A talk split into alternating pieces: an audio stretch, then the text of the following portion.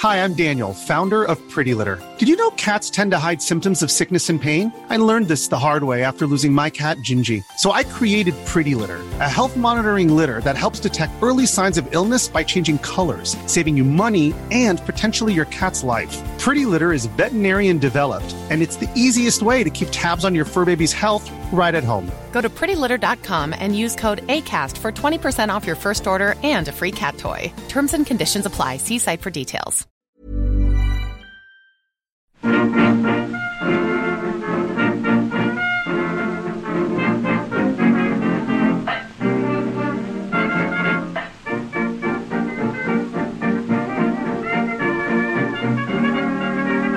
Muy buenas, amigas y amigos. Bienvenidas y bienvenidos una semana más al podcast Reload, programa sobre videojuegos que hacemos desde anightgames.com.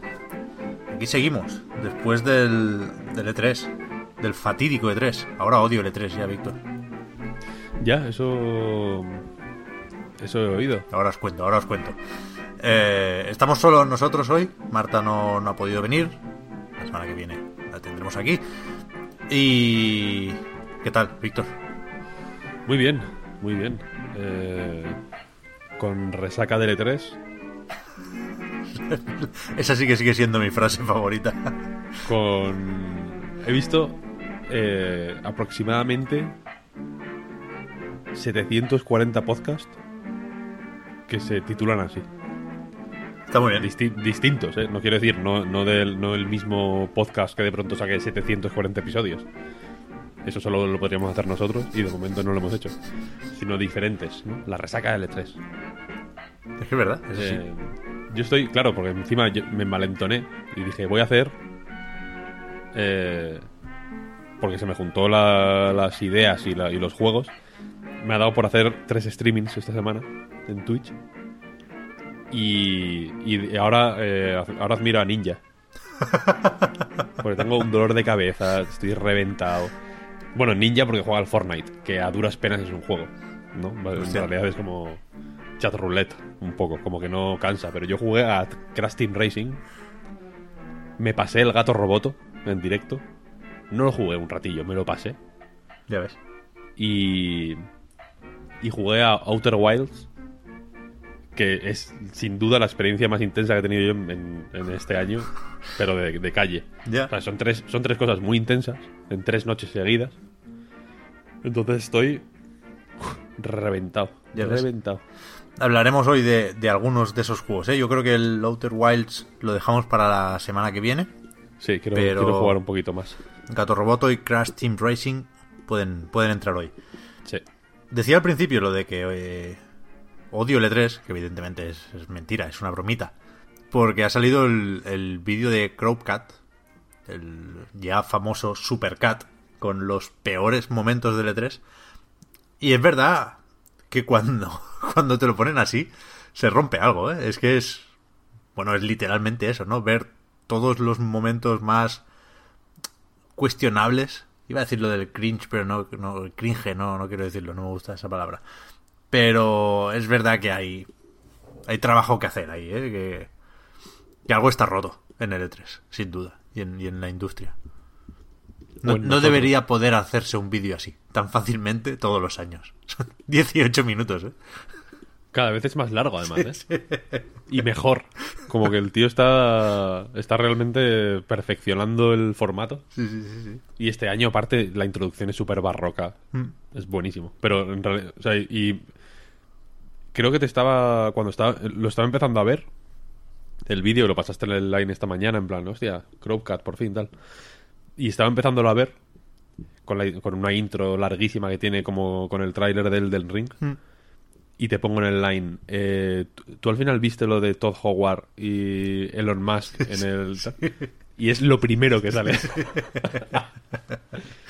Increíble. Vaya tela. No sé si, si seguiremos comentando cosas del E3. A lo mejor van por ahí las preguntitas, que recuperamos hoy las preguntitas a falta de otras cosas. Ya sabéis que lo que sigue al E3 es un- una pequeña época, unas semanas de, de poca actualidad. Pero antes quería hacer una... No sé si es fe de ratas. Yo no creo que fuera una errata. Pero sí que, que estoy en disposición de aclarar una cosilla. sobre la sección que estrené la semana pasada de Digital Foundry Mal y, y hablé del, del Link's Awakening. Dije aquello de que creía que iba a 60 en interiores y a, 60, a 30 en exteriores, perdón. Y han publicado ya el vídeo de verdad de Digital Foundry. Y hay un, poco de eso. Es un pelín más complicada la cosa, pero, pero efectos prácticos no, no iba yo tan desencaminado. La cosa es que ellos enseñan un poquito la gráfica del framerate, para empezar, porque suelen, suelen dar el beneficio de la duda, en tanto que repiten mucho que esto es un código no final y que Nintendo puede mejorarlo y de hecho suele hacerlo de cara al lanzamiento. Pero ahora mismo en el E3 la cosa es que el juego intenta ir a 60, le resulta más fácil y lo consigue cuando estás en interiores, como decíamos, y después en, en, en exterior sigue intentando ir a 60 y lo consigue a veces, pero cuando de alguna forma nota que la cosa baja, se pone a 30, ¿no? Como para estabilizar. Eh... O sea, a 30 eh, bloqueados. Quiero decir, no, sí. no, no, fluctúa, sino sí. que se bloquea a 30. Fluctúa a veces, ¿no? En, sobre todo en los pasos de 30 a 60 y viceversa. Pero lo que intenta es ese, estabilizarse por lo bajo, digamos. Ya es curioso, no sé si Digital Foundry, no sé si ha hablado con Nintendo sobre esto de alguna manera. No lo sé, imagino que no. Estos son capaces de mejorarlo, ¿eh? Que... O sea, Nintendo en general es conservadora en ese sentido eh, y, y, todo lo que enseña antes del lanzamiento suele ser o, o peor directamente o, o, desde, luego no van, no, van eh, no tiran para arriba. Hmm. El caso de Wonderful 101 para mí es el más tocho de la historia. Del, de, de, que se veía mucho peor, ¿no? Antes del lanzamiento. Sí, sí. Y de pronto, y de pronto pegó un upgrade increíble. Sí, por eso. Así cuando, que no sé. Cuando decimos somos un poco benevolentes o ingenuos, incluso decimos puede mejorar la cosa porque quedan muchos meses, eso lo seguimos diciendo básicamente gracias a Nintendo. ¿eh? De las demás nos fiamos menos. Pero es cierto que ese Link's Awakening se puede se puede estabilizar por lo alto en, de aquí a septiembre. Pero es ¿Y curioso, si, y, ¿eh? si, y si no, fíjate lo que te voy a preguntar. ¿Y si no se puede? ¿Tú qué prefieres? ¿Que se mezclen 60 y 30? ¿O que lo dejen todo a 30? Si es estable, yo donde se pueda, si, si se encuentra una buena excusa, como esa, la diferencia entre estar dentro o fuera, yo le metería 60 donde se pudiera, sí, sí. Ya, ya, ya. Pero bueno, veremos. Sigue teniendo muy, muy buena pinta. Hemos sabido, por cierto, no creo que no se anunció muchísimo. Pero que no lo hace la propia Nintendo esto, lo hace Grezzo. ¿Estos que han hecho? Hicieron los remakes de Ocarina y Majora para 3DS y recientemente otro. Ah, el Luigi's Mansion de 3DS, de hecho. Ah, bueno. Sí, sí, son, Pues como, son como de confianza. Son japoneses también, juraría. A ver, vamos a buscarlo ya que estamos con el fact-checking. Efectivamente. Por eso, yo creo que no que no tengo nada más que aclarar. Pues te honra, Pep, te honra. Hasta Y aquí yo- el podcast yo- de hoy. Y yo tengo y yo tengo una cuestión semántica en este caso. ¿Qué pasa? Si tú haces Digital Foundry mal, que es una referencia a Digital Foundry, ¿no? ¿Mm? ¿Se entiende? Digital Foundry es Digital Foundry mal mal en tanto que es Digital Foundry bien. Se les podría llamar así. Hombre, Si te pones, si lo, si lo piensas bien, no me puedes decir que no. Y, y tú llegaste antes, quiero decir. Entonces, en este caso, en otros casos no, ¿no? Eh, Si, si Digital Foundry publica un vídeo y tú haces, digamos, la anotación, pues tú eres Digital Foundry mal, pero ellos llegaron Ah, después. Bueno, claro, en este caso concreto del Zelda, dices. Claro, aquí, aquí, ellos, tú, tú hiciste el Digital Foundry mal Entonces sí. y luego ellos, mm, pues hicieron el mal mal. Sí, sí, es verdad. Vale, vale. No, no, solo eso, se me había ocurrido. Me gusta hacerlo eso, ¿eh? O sea, contar diagonales ante- antes que ellos, adelantarme ahí. Y luego como que ellos me entreguen el examen corregido un poco. Sí, sí, eh, es una relación enfermiza. Está bien, está bien. Eh, Hablando de cosas enfermizas, Víctor. Hablando de cosas enfermizas, efectiva- efectivamente. aunque cuando este podcast esté en abierto, eh, todo habrá pasado. Probablemente tengáis que recoger mis restos eh, humeantes de una cuneta en, en medio de, de- de la mancha. Este fin de semana, o sea, del 21 de junio, hoy. ¿Hoy es 21? Sí. Vale, del 21 de junio, hoy, a las 9 de la mañana, o sea, ya está en marcha, hasta el 24 de junio, es decir, el lunes a las 8.59 de la mañana, hora peninsular en todos los casos, se celebra eh, el cuarto Grand Prix de Tetris 99. Como en todas las como en varias ocasiones. eh, el premio son 999 puntos de oro. O sea, 9,99 euros. Que, que parece poco, pero la gente se pone loca por... Es como, en- como eh, cuando vas a Carrefour y hay pues eh, un muchacho de Aragal con un platico con, con jamón, por ejemplo, ¿no? De, muestra. Y, va una nube de, señores mayores a, coger el jamón como si, como si no hubiera un mañana. Un poco así. Eh, pues eso, básicamente, los 999 eh, mejores jugadores de, supongo que de Europa, no- creo que va por regiones en realidad, se llevan eh, 9,99 euros de la eShop. Que, es, que para Nintendo es din- dinero gratis. Y, y digo yo que atrae a la gente a esta historia. ¿Qué pasa? Que eh, si, no, si no recuerdo mal, el primero fue el único que se hizo un poco al azar, ¿no? Que con ganar una vez ya entrabas en el sorteo, por así decirlo. En este, como ha ocurrido desde entonces, voy a ponerme la tabla aquí para saberlo. Vale, correcto. En este eh, se vuelve a hacer lo del top 999, ¿no? Y esto hace que eh, vayas acumulando puntos jugando a Tetris 99 simplemente con el, con el girillo lógico de que cuanto más alto quedes en, el, en las partidas, más puntos ganas, ¿no? Si quedas primero ganas 100, segundo 50, tercero 30, entre el 4 y el 10 20 y así pues hasta hasta los últimos puestos del 91 al 99 que ganas un punto nada más. Y voy a decir que no me gusta esta forma de esta forma de participar. ¿Por qué? No me gusta. Porque eh, recompensa el, el juego excesivo. Me que me parece una cosa cero de Nintendo. Y, bueno, cero de Nintendo y que debería ser cero de todo el mundo. Porque, insisto, esto recompensa a la, a la gente eh, que pueda permitirse el lujo por su salud mental y por, y por lo que sea de estar desde ahora hasta el hasta el lunes a las 8 de la mañana jugando sin parar. ¿Sabes? O sea, que quiero decir que si quedas 10 veces primero a lo largo del fin de semana, tienes menos posibilidades que alguien que quede mm, 50 y esté jugando, pues eso, 72 horas seguidas. No, no o sea, no recompensa el buen juego, sino el juego excesivo. Ya. Y eso es algo por, por diseño, quiero decir. Luego al final, supongo que los puntos estarán calculados para que más o menos se nivele y, y que si juegas bien y quedas primero muchas veces, pues tengas más posibilidades. No digo que no. Lo que quiero decir es que por, por, eh, por diseño no, no, no beneficia el buen juego, sino el, el, juego compulsivo y, y, y- y ya digo excesivo y no, y no me gusta. Pero es que no te- tampoco te gustaba condenar al azar. Es que no te puede gustar.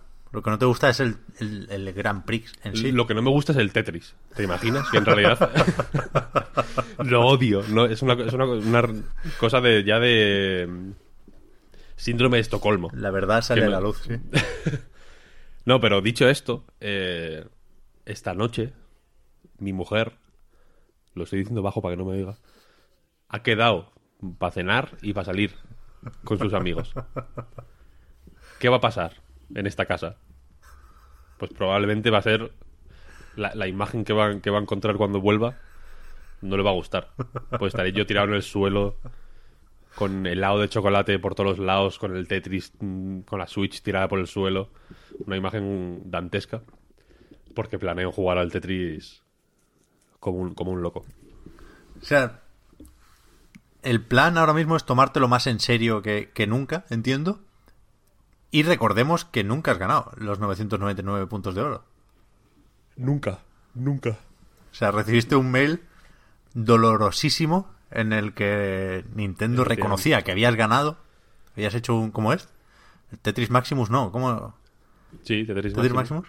Pero que aún así no, no, no había habido suerte Eso es. y te quedaste sin tus 999 puntos de oro para comprar algún juego oscurísimo que, que no recuerdo muy bien y que no sé si sigue siendo ese el objetivo. Era un juego de vampiros. Sí, sí. ¿Cuál era? Era como un juego de. como una especie de. algo romántico de vampiros. Yo creo que sí. Era. En el segundo, eso fue en el primero, en el segundo me olvidé de participar, básicamente, porque estuve jugando al Halo todo el fin de semana. Es verdad. En el tercero participé, pero no, no había premio monetario, digamos. Ah, pero sino había el, el- premio el era skin. el skin del, del Tetris clásico. Bueno. Ahí lo gané. Ahí ganamos todos. Eso es bonito, ¿ves? Todo el mundo. Yo de ahí salí contento. También había mucha menos competición, te lo debo decir. La gente o le das dinero o no, o pasan. Y en este cuarto, pues a ver, a ver qué pasa. A ver qué pasa. Ya, yo ya me, me da igual todo, tío. Qué emoción. Qué emoción.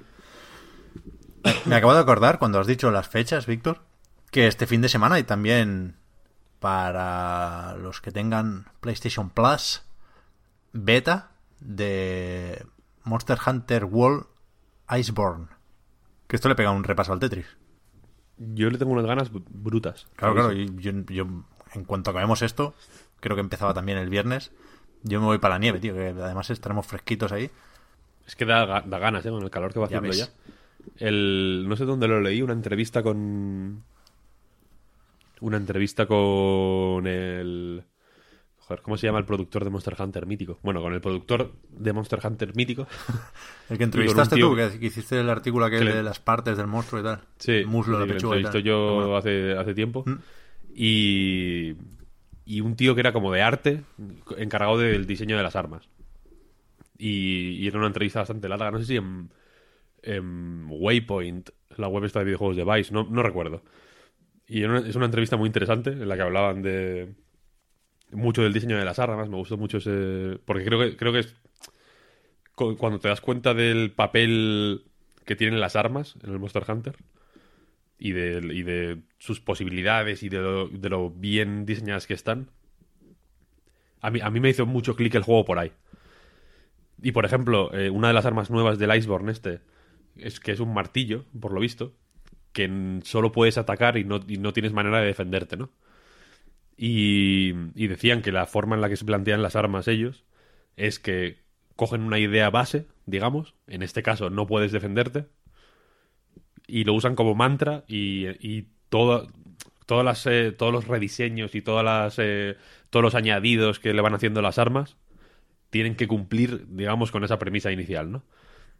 Y- y comentan que, por ejemplo, en el martillo, la parte...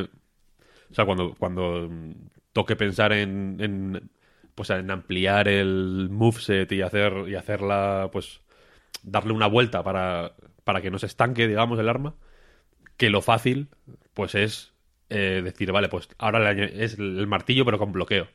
Pero que eso iría en contra de la filosofía de la, del arma y que entonces una parte de su trabajo es retorcerse la cabeza para ver cómo ampliar las posibilidades de cada arma sin, eh, sin o sea, manteniéndose fieles a la premisa inicial, ¿no? Y me pareció muy guay. También comentaban que los jugadores japoneses, o sea, que los jugadores occidentales, cuando jugaban en cooperativo, normalmente se lo planteaban en plan, vamos a eh, esperar a que haya hueco para atacar a, a puto fuego todos, para hacer el máximo daño posible y, y- y así poco a poco ir matando a los monstruos, o debilitándolos para cazarlos, vaya. Y que los japoneses, sin embargo, eran más de yo tengo este rol, yo tengo este rol, yo tengo este rol y yo tengo este rol y, y yo voy a hacer esto y cuando yo haga esto tú haces esto y cuando estemos nosotros dos haciendo esto los otros dos mm, hacen otras dos cosas distintas, ¿no? Como que como que veían una forma. O sea, veían maneras distintas de, de aproximarse a la cooperación en, en Japón y en Occidente. Y me pareció curioso también. Estos días hemos visto un vídeo de estos que, que explican un poco todo, ¿no? Que ni siquiera habla únicamente de la expansión. Creo que era en un canal japonés, aunque lo estoy confundiendo un poco con, con otro vídeo similar, pero de Astral Chain.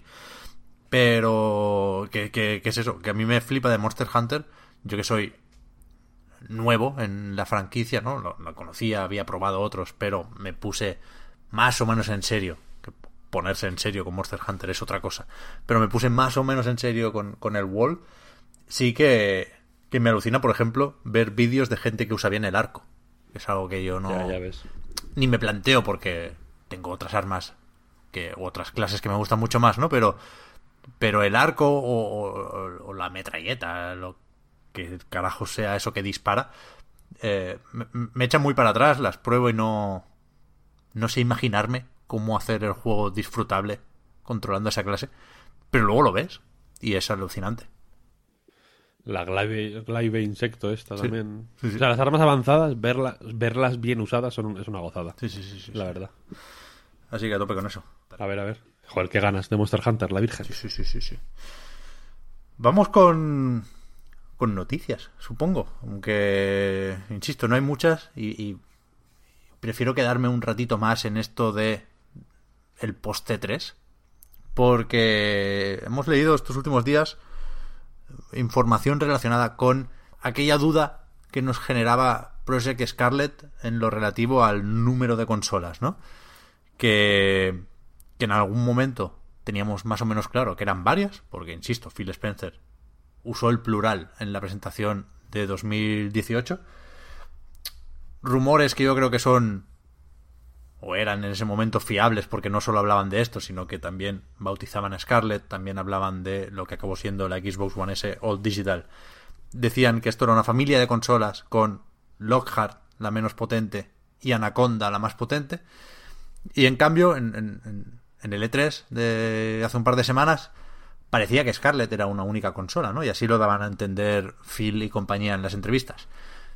Lo que dicen ahora Brad Sams y, y otros responsables de esos rumores de hace unos meses, por lo visto, la Lockhart, la menos potente, la que de alguna forma se tenía que apoyar en la nube, esa ha desaparecido. Se, ha, cancelado cambio de planes y solo habrá una Scarlett, lo que entonces era Anaconda, que será la potente, que es la, la que describían en la presentación, ¿no? Con todo aquello del ray tracing, 8K, 120 frames, etcétera. Y yo creo que, que- tiene sentido, vaya, porque es mucho más claro y es mucho más eh, amable el mensaje de la, la versión menos potente de Scarlett es Xbox One. O sea, si, si, si aquí no hay generaciones, si Halo Infinite funcionará en One S y en One X, ¿por qué quieres poner otro peldaño ahí intermedio justo antes de, de la Anaconda? No sé. Eh, me, me parecía extraño y creo que ahora tiene todo más sentido, que es, que es más natural, visto así. Pudiendo aprovechar incluso para darle una segunda juventud a Xbox One, ¿no? Eh, como- Y venderla como como la versión bueno ahí es ahí ya claro el, el, el trabajo de marketing es hacerlo atractivo en ese sentido pero como una versión eh, entry level de la, de la familia Xbox tal no, no, no como la consola mala digamos no como la versión pocha sino como una versión eh, pues más casual si quieres llamarlo. Y y lo digo de la manera más eh, positiva y, y blanca posible. Sí. y yo creo que no es mala idea vaya. No, no, para nada, para nada. De hecho, alguna vez lo habíamos mencionado Yo, aquí. yo tengo, yo tengo mis dudas, debo decir, ¿eh? También con este rollo de que no hay generaciones y tal y cual. En el sentido de que. No de que dude que, de que, que puede pasar, pero no es algo que haya pasado hasta ahora. Y tengo. Y, y, en fin, tengo. No me da la cabeza, digamos, si lo queréis pensar de esa forma, para, para, para entender cómo lo van a hacer. Pero Ya. bueno. Yo, yo creo que en algún momento tiene que haber un, un corte o un salto más o menos traumático para algunos, pero creo que es normal, igual que en PC hay juegos que dejan de ser compatibles con X tarjetas gráficas o en móviles, ¿eh? que es lo que marca ahora parece el, ritmo del progreso, pues también se quedan desfasados, se quedan sin actualizar Androids o iPhones y compañía, ¿no? Pero, pero sí es verdad que decíamos aquí, especulando en algún momento con, con todo esto del streaming, que si vas a depender o si vas a apoyarte en la nube, te da igual al final tener una consola moderadamente potente o un móvil de hace no sé cuántos años. Quiero decir, mientras puedas enviar y recibir datos, aquello te da un poco igual. Con, lo cual, en principio, insisto, si vas a apoyarte en la nube, si la diferencia de potencia la vas a suplir con eso, con los servidores de por ahí, pues para eso quédate con, con la One S o con la X incluso. Yo, yo sí me imagino, por ejemplo, darle una vuelta a la X, que creo que sí que está para aguantar varios años más. No sé, hacer como una X All Digital y llamarla de otra forma. O, o no sé, jugar un poco con, con todo eso, pero... Pero sí es verdad que en algún momento habrá que hacer juegos solo para Scarlet, ¿no? Si no... Si no, nos va a quedar un salto ahí a la pata coja. Por eso, por eso digo que no sé cómo cómo planteármelo. Hmm. Ahora que mencionas X, de hecho, eh, efectivamente me da la sensación de que Xbox One X ha despegado menos de lo que, de lo que debería, ¿no? Como que es más maquinón de lo que de lo que se ha llegado a ver. Ya. Yo pienso, por ejemplo, en Roque y su y su historia de, de abrir los ojos con Xbox One X, que, que es llega a ser hasta cansino, ¿no? La manera en que, que, que lo flipa con la consola. Y que me da envidia, debo decir. A mí me gustaría tener una, pero no. Ya para lo que me queda, pues paso, paso un poco y espero a la siguiente. Pero. Pero que me da la sensación de que la sacaron en un. Como la Pro en realidad. Eh, o sea, la Play 4 Pro. Pero que la sacaron en un momento en el que ya. A los usuarios menos hardcore. Pues ya no les rentaba hmm. y a los más un poco tampoco, porque ya se esperan a la siguiente o, no hay tantos en realidad usuarios hardcore hardcore que, quieran eh, actualizar hardware eh, dentro de la misma familia de consolas. Ya, bueno, aquí el, discurso de siempre con esto de las revisiones, ¿eh? yo creo que aquí lo limitante son las teles 4K, que sí se van implantando más rápido de lo que podría parecer, sobre todo en Estados Unidos. Y en ese sentido sí que yo creo que las ocasiones que ha tenido One X las ha aprovechado. Ahí está ese Red Dead Redemption 2 a 4K que es increíble, vaya. Eh, con muchísima diferencia, la, la, mejor versión del juego, porque no está para PC. Y después, a partir de aquí, es verdad que habrá quien se pregunte si Microsoft podría o debería haber tirado un poco más del carro, ¿no? Veremos qué pasa con Gears y con los que vengan. Aunque también es verdad que ahí están los Forza, ¿no? El 7 a 4K 60, el Horizon 4 a 4K o a 60 frames pero no te vas a equivocar con ninguna de las dos opciones. Pero vaya, que, sí, que sí. O sea, yo creo que, que X llegó sobrada de potencia y que un poco esa era la gracia, ¿eh? porque eso es lo que necesitas para tirar para arriba con la resolución y los frames. Pero yo creo que, es, que la consola o la Scarlett un poco menos potente que te puedas imaginar es que ya es la One X. Ya, ya, ya. Así que bien. Una pena perder nombres en clave de estos. Lockhart me gustaba, Anaconda también. Pero. Pero tiene sentido. Yo creo que, tiene sentido lo que han hecho. Holiday 2020. Es que queda, demasiado. Queda demasiado. Igual la recupera en este tiempo. tú piensas, Pep, que. Yo el otro día lo pensaba. Estaba. O sea, fíjate. Qué jodido, ¿eh? Estaba en la ducha, duchándome. Evidentemente, no estaba haciendo otra cosa. La ducha, la verdad es que tiene usos limitados, sirve para eso y para poco más. Y de pronto pensé, joder, es que las navidades de 2020. Ah, no, es verdad, estaba escuchando El Nexo, el podcast de Alex Pascual. ¿Mm? Y, estaba, y me estaba hablando como de las consolas nuevas, tal, no sé cuál. Y decía. Bueno, básicamente venía a decir que, que todo apunta, o que, o que existe la, la posibilidad de, pues más o menos clara de que la Xbox nueva y la Play nueva salgan con muy poco tiempo de, distan- de distancia. Sí. Y dijo, dijo, puede salir con una semana de diferencia o incluso el mismo fin de semana. Y, me- y se me erizó el pelo, tío. de, pensar, de pensar un fin de semana con dos consolas nuevas.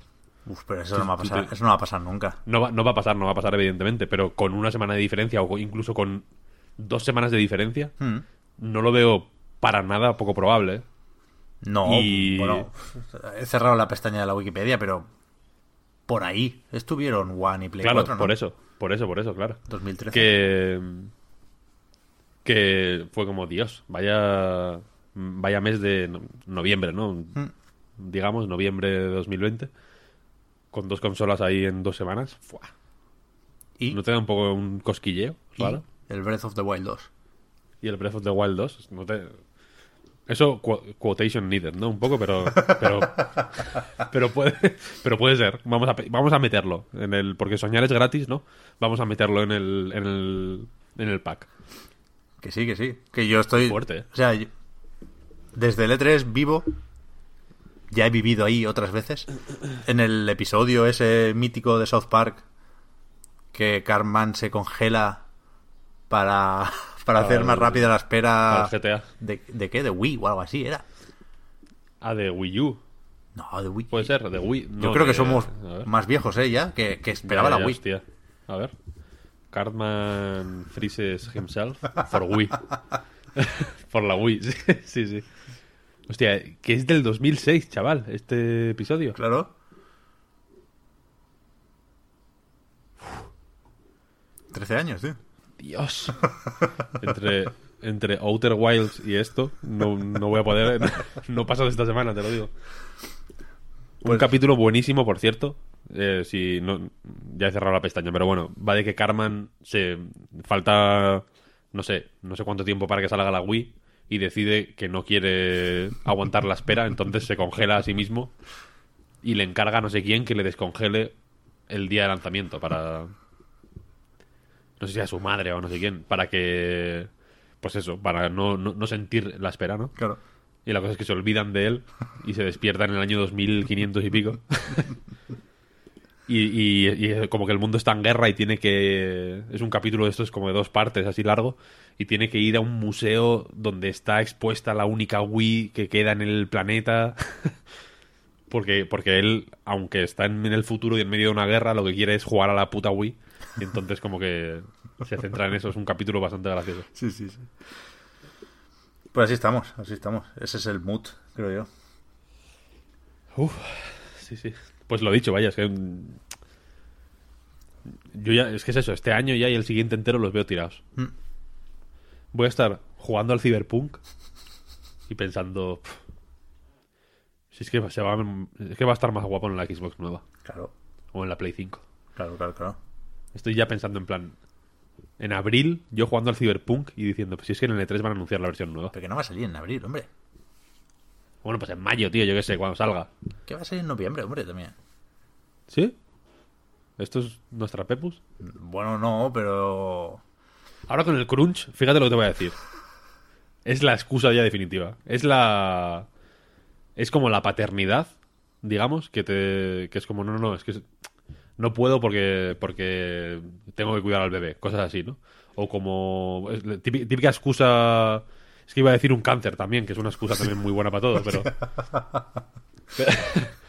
Pero quería poner una- un ejemplo un poco más. eh, un poco más. eh, pues bonito, ¿no? Digamos.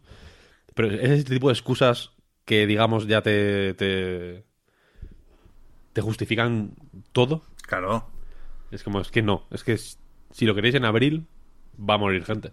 claro, claro, claro. Pero esto, esta carta de CD Projekt la va a jugar. Eso, eso yo lo tengo clarinete. ¿Tú vaya. crees que la tienen en la mano? Hombre.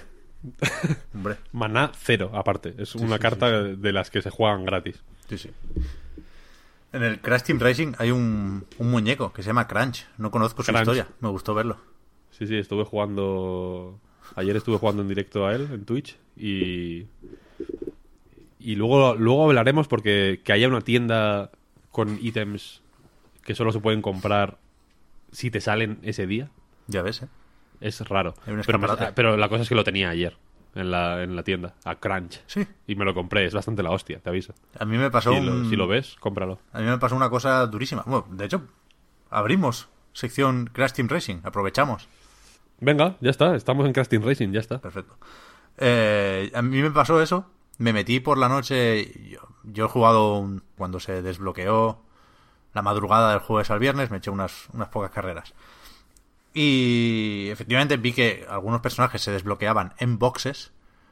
Y yo, yo pensaba que boxes era pues un, un menú de progresión de los clásicos, ¿no? Venimos de la PSX, la PS1. Pero no, es un escaparate como el del Fortnite. Y, y yo tenía 2.500 monedas, más o menos. Que es lo que costaba el Crash buzo. Que estaba ahí y me gustaba bastante. Entonces lo compré. Y el, el hueco que dejó el Crash buzo, que en ese momento me parecía el, el- el mejor piloto de Cars que yo podía pedirle al juego, apareció en ese hueco, digo, eh, Fake Crash Vaquero. Que era mi- mil veces mejor. Y, y seguía costando 2.500. Pero claro, yo no, no tenía posibilidad de comprarlo antes de comprar el Crash Buzo. Claro, pero porque se te van. Se te van apareciendo ahí en un poco. No sé si es random o. De, o no sé. o Pues- cómo va. O sea, random de- debe ser en cierta medida porque. eh, por ejemplo, la ayer me salían pinturas para coches que no tenía todavía. Entonces me decía que no podía ni comprarlas. Ya. Eh, Pero- pero, vaya forma más. eh, vaya forma más. Iba a hacer algún tipo de símil con los coches, pero es que no tengo, ni- no, sé- no tengo carné, no sé nada de coches.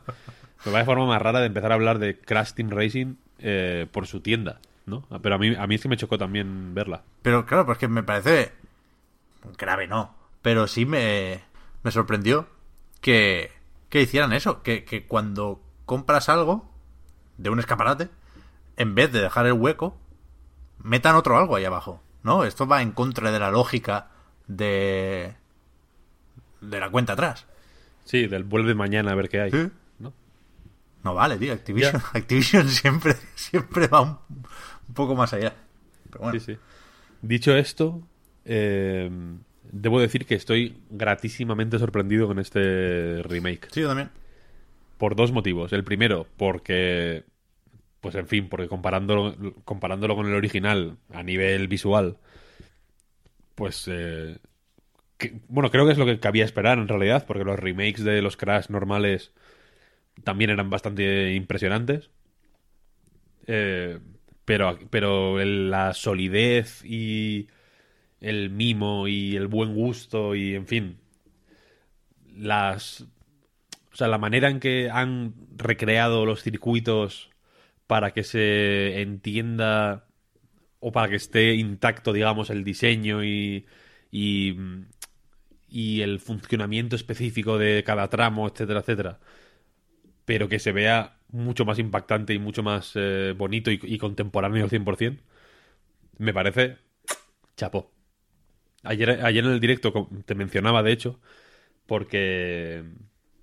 O te mencionaba alguien, porque creo que es el, el típico remake que si no estuviera hecho con buen gusto sería eh, como Ocarina of Time mm, rehecho en Unreal Engine 4. ¿Sabes?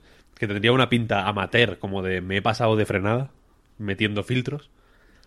Que es que no está. No, ¿No? está.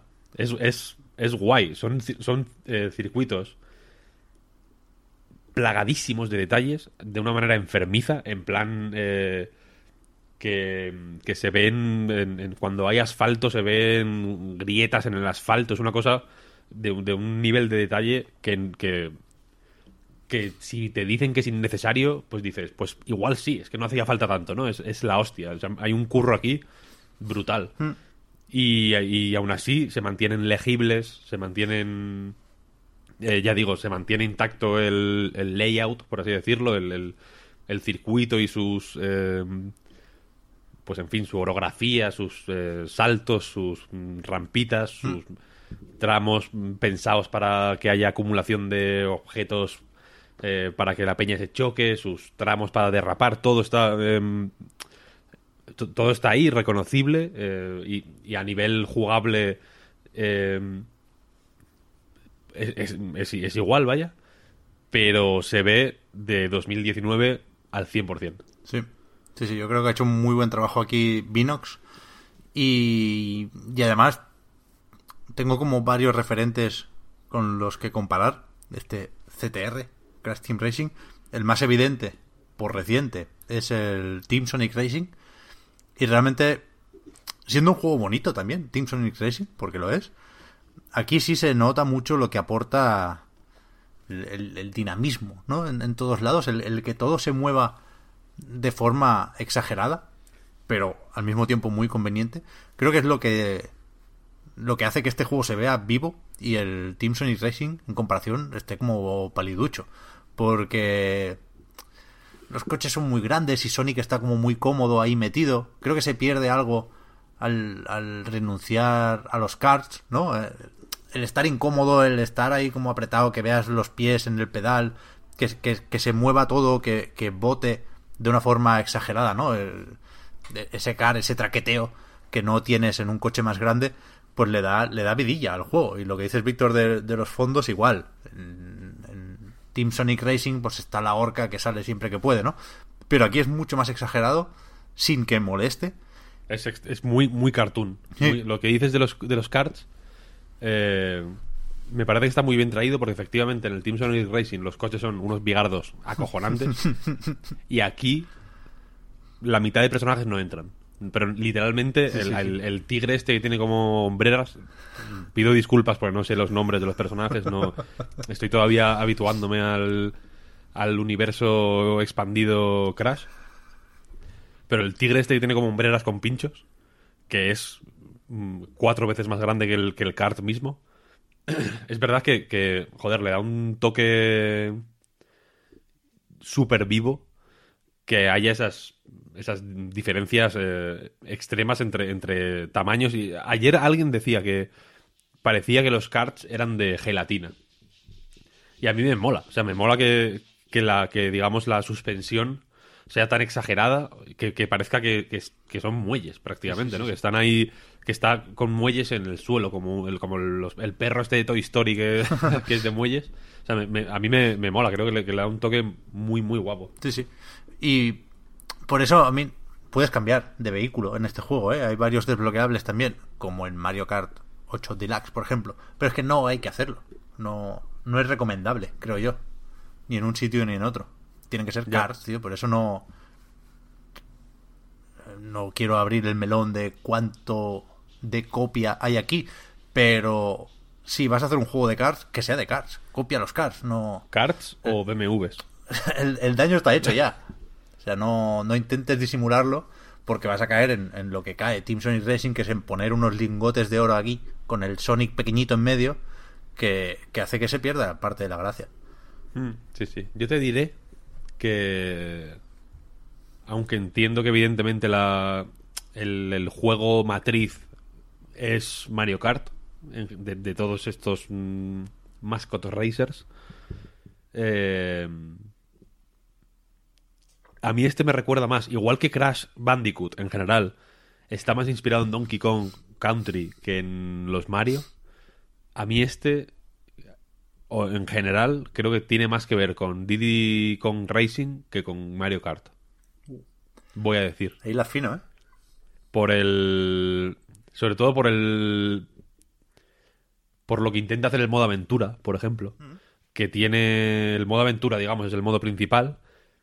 Y es una serie de mapas que sirven como de hub, digamos, a través del cual accedes a los distintos circuitos. Tienes que ir pasándote los circuitos en un orden predeterminado. Normalmente tienes un par para elegir, pero bueno, tienes que ir pasándotelos eh, uno a uno hasta llegar al circuito del jefe, al, des- al desafío del jefe. Que cada uno, pues te va, pues básicamente es una carrera uno versus uno, tirándote objetos a saco, vaya. Y. Y luego, cuando te pasas estas carreras, o sea, digamos, la- la- para pasarte las, las pantallas tienes que quedar primero. Y cuando te pasas el desafío de quedar primero, se abren otros dos desafíos, uno de ir enlazando cajas, como de hacer de, un- de mantenerte el mayor tiempo posible en el circuito corriendo, sin- antes de que, se- de que se, te acabe el tiempo, y otro de conseguir las letras CTR, que es más de exploración, digamos, del circuito, ¿no? Siempre están como en sitios súper enrevesados, tienes que retorcerte un poco la cabeza para, para encontrarlos, que, ojo, porque no es un juego particularmente fácil. No lo es, no lo es.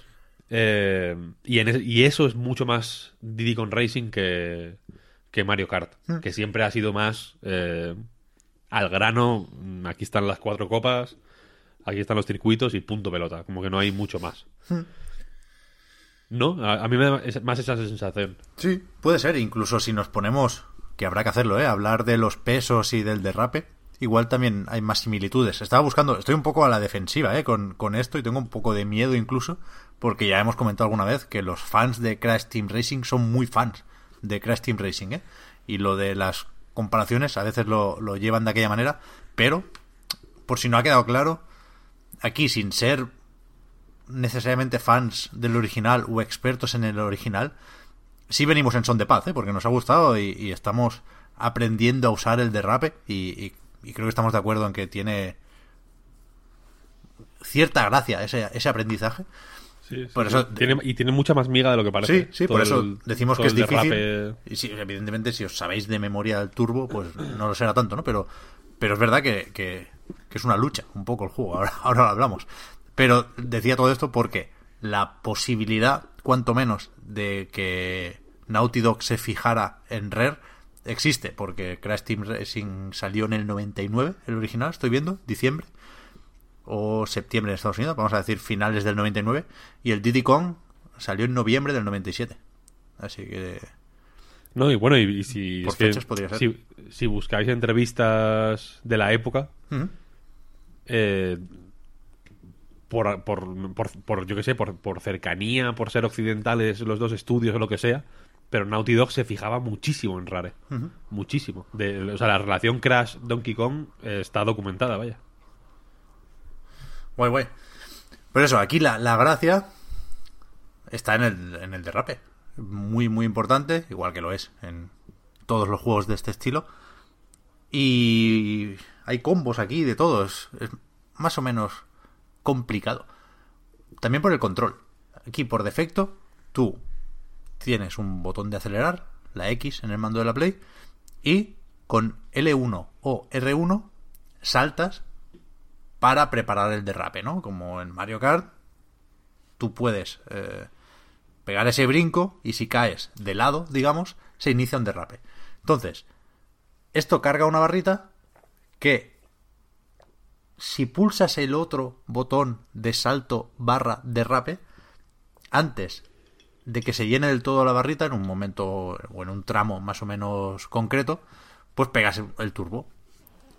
Cuando lo haces se vuelve a disparar la barrita y puedes pegar otro turbo. Y así hasta por tres. No sé si hay alguna mecánica avanzada que permita superar esto, pero lo que yo he visto es solo enlazar tres turbos.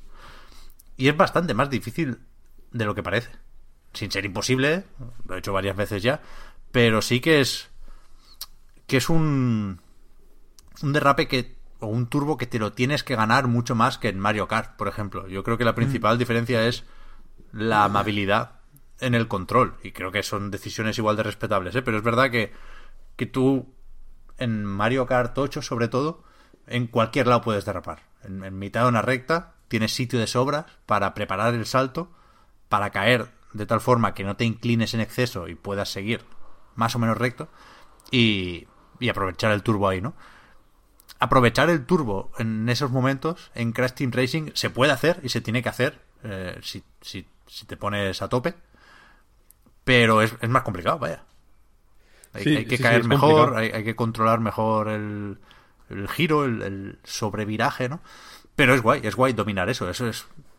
La... Creo que aquí tiene mucho más sentido que en otras ocasiones. Me sabe mal no usarlo por haber quemado la broma, ¿no? Pero, pero creo que aquí se puede hablar realmente del Dark Souls de los juegos de Cars, que lo leí el otro día y dije, hostia, pa- para una vez que es cierto, vamos a O sea, decirlo, pues, ¿no? pues en el sentido, más allá de la dificultad, que yo insisto que me ha sorprendido porque, mm, como anécdota, yo recibí el juego hace dos días me atasqué automáticamente en la, en la puta segunda carrera, literalmente del juego. La segunda carrera no pude pasar de ella. La de las tortugas, la de los saltos ahí, los riachuelos No, esos. le- tubos de Ru se llama. Que es como. Ah, sí, que hay un acuario ahí. subacuática. Sí, sí, sí, sí. Porque, en la, porque al final hay una curva muy, muy, muy abierta y muy larga que está pensada, obviamente, para hacer turbos, ¿no? Pa- o sea, turbos de derrape. Sí, sí, la de que es como de arena o con y yo no sabía. Sí, es como de barro. Sí, sí, sí, sí, Entonces te ralentiza un poquito y ahí la CPU pues me, me adelantaba literalmente siempre. Y me atasqué ahí, básicamente. Al día siguiente me puse a... Me puse a jugar otra vez, en plan, esto me lo paso yo por mis huevos, y quedaba segundo todo el rato. Y tuve un momento de, ahora sé Kung Fu, de que aprendí a utilizar el turbo del derrape, y fue como, me cago en la hostia, el, el mundo ha cambiado por completo. Porque lo que decía es que, más allá de la dificultad, eh, decir que es el Dark Souls de los juegos de cards, más allá de efectivamente que es una cosa ya ridícula y, y, y- y obviamente una broma, podría tener sentido por cuántas mecánicas relativamente escondidas hay o cuántas capas de profundidad mecánica tiene el juego. Muchas más que Mario Kart, porque efectivamente el, el turbo de derrape depende de la barra esta. También se puede. También. o sea, también te puedes fijar en vez de en la barra, en el humo del tubo de escape, Sí, se pone negro. que quizá es más apropiado para no perder los ojos de la carretera mientras eh, haces los turbos. Pero la cuestión es que la barra esta tiene varios tramos también. Y en función de en qué tramo actives el turbo, es mejor o peor.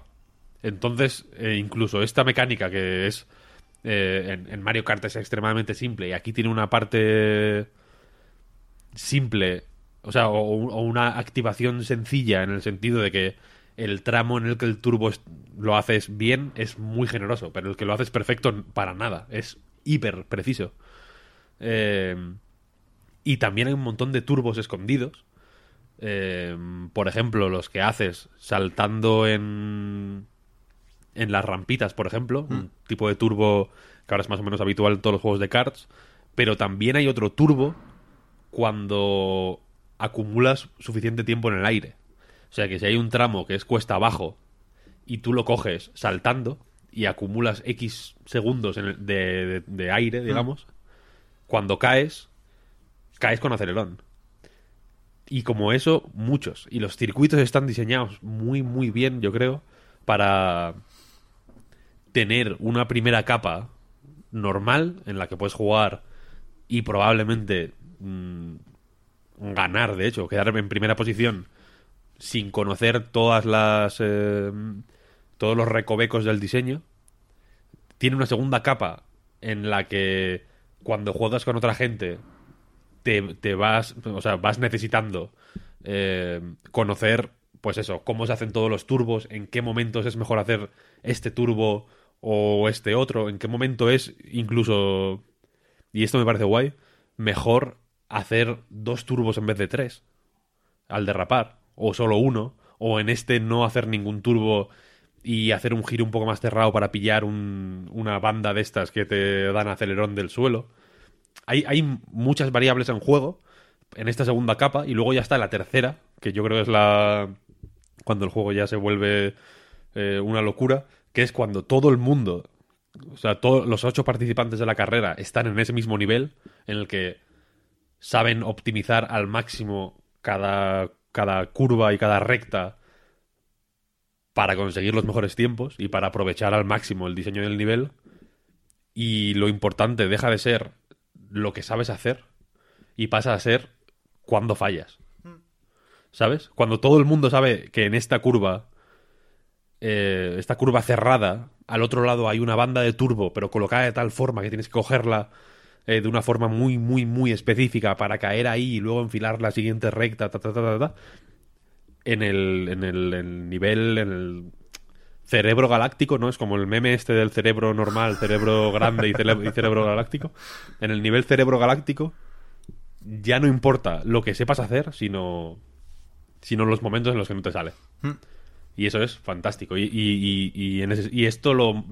Crash Team Racing me da la sensación de que lo motiva de una forma mucho más explícita que Mario Kart. Mm. O, o, o más que más explícita, más agresiva. Porque es un juego que, te, que tienes que jugar apretando el mando muy fuerte. No te permite ni un segundo de, de, de relajación o de mm, perder un momento la atención o de pensar en tus cosas. Sí, sí. Es agotador De jugar hecho- a Crash Team Racing. Sí, sí, sí, tal. Pero literalmente, ¿eh? yo lo del Dark Souls lo, lo traía más por, por eso, porque yo me, me cansé. O sea, acabé con, con los dedos medio adoloridos. También es cosa de la edad, ¿eh? Pero, pero sí que es eso, que juegas con una tensión y, y con un nervio que, que, de nuevo, se corresponde con lo que estás viendo en la pantalla, ¿eh? Que es gente con la lengua afuera. bueno, gente no, bichos eh, humanoides con, con la lengua afuera. Me gusta mucho la- la, la animación del tercer turbo, ¿no? Que es que se te desfigura la cara de, de- de la velocidad. Y lanzándose cosas todo el rato. Claro, eh, con, los rato. ítems que, que siempre solemos olvidarnos de ellos porque es- siempre son los de más o menos siempre, ¿no? También aquí, aunque tienen de nuevo el girito de cuando vas a tope de manzanas, cuando has recogido 10 manzanas, los ítems que coges están potenciados. Pero bueno, eh, lo de siempre. Pero sí que es verdad eso, que, que- que- que me dolían los dedos de, de- de lo fuerte que estaba pulsando los, los gatillos o los bumpers. Porque esa es otra. ¿Tú juegas con el control clásico o con el Yo alternativo? clásico, clásico, ¿Qué dices?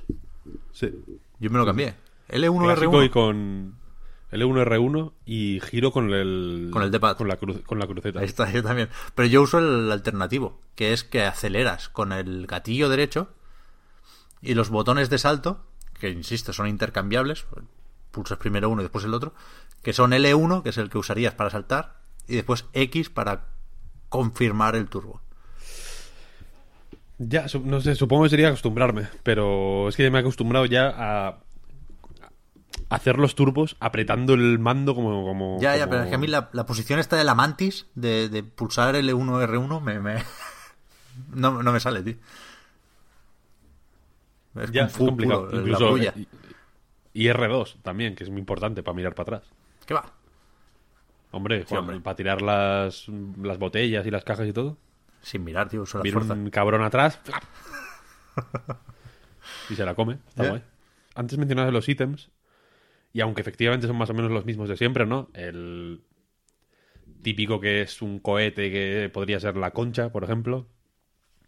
Las cajas que vas dejando por ahí, tal, tal, tal. Son, son, eh, más o menos iguales. Pero me gustaría destacar también que, como todo en este juego, tienen un girito que creo que los hace interesantes en el sentido de que, por ejemplo, las cajas de TNT, Hmm. eh, cuando te las comes, en lugar de simplemente pu- pues chocarte y perder un poco de tiempo, se te colocan en la cabeza y tienes un pequeño tiempo para contrarrestarlas pegando brincos. Hmm. Si pegas cinco brincos, creo, se te quitan y te, y te libras de ellas. ¿Qué pasa? Que está guay porque es una forma de contrarrestar un ítem, que, que en estos juegos siempre va bien.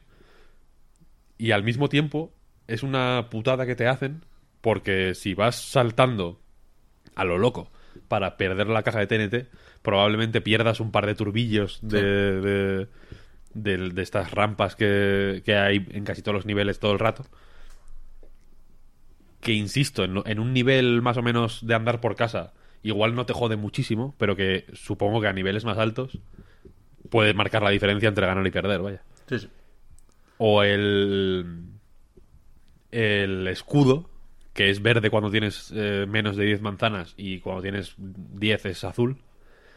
Eh, Es, es básicamente un campo de fuerza que tienes a tu alrededor. Que cuando. O sea, el siguiente ítem que te golpea. eh, no, pues te libras del daño. Pero si pulsas círculo otra vez, lo lanzas. O sea, que es un objeto de, de defensa, pero también de ataque Sí. o el turbo, que es como una un bidona, o sea, un bidón, no sé, no sé cómo. Ayer no me salía la palabra para nada. ¿Cómo se llama esta? Ah, ya, una bombona, ¿no? Sí, como una bombona de, de- de nitro, vaya. Eh, el turbo, que es un turbo de como los de toda la vida, ¿no? Pulsas y aceleras eh, con, con impulso, ya está. Si lo haces estando al lado de un enemigo, le aplastas. O sea que también tiene un punto de ataque. Que ya digo, que todos los ítems tienen como un girillo Sí.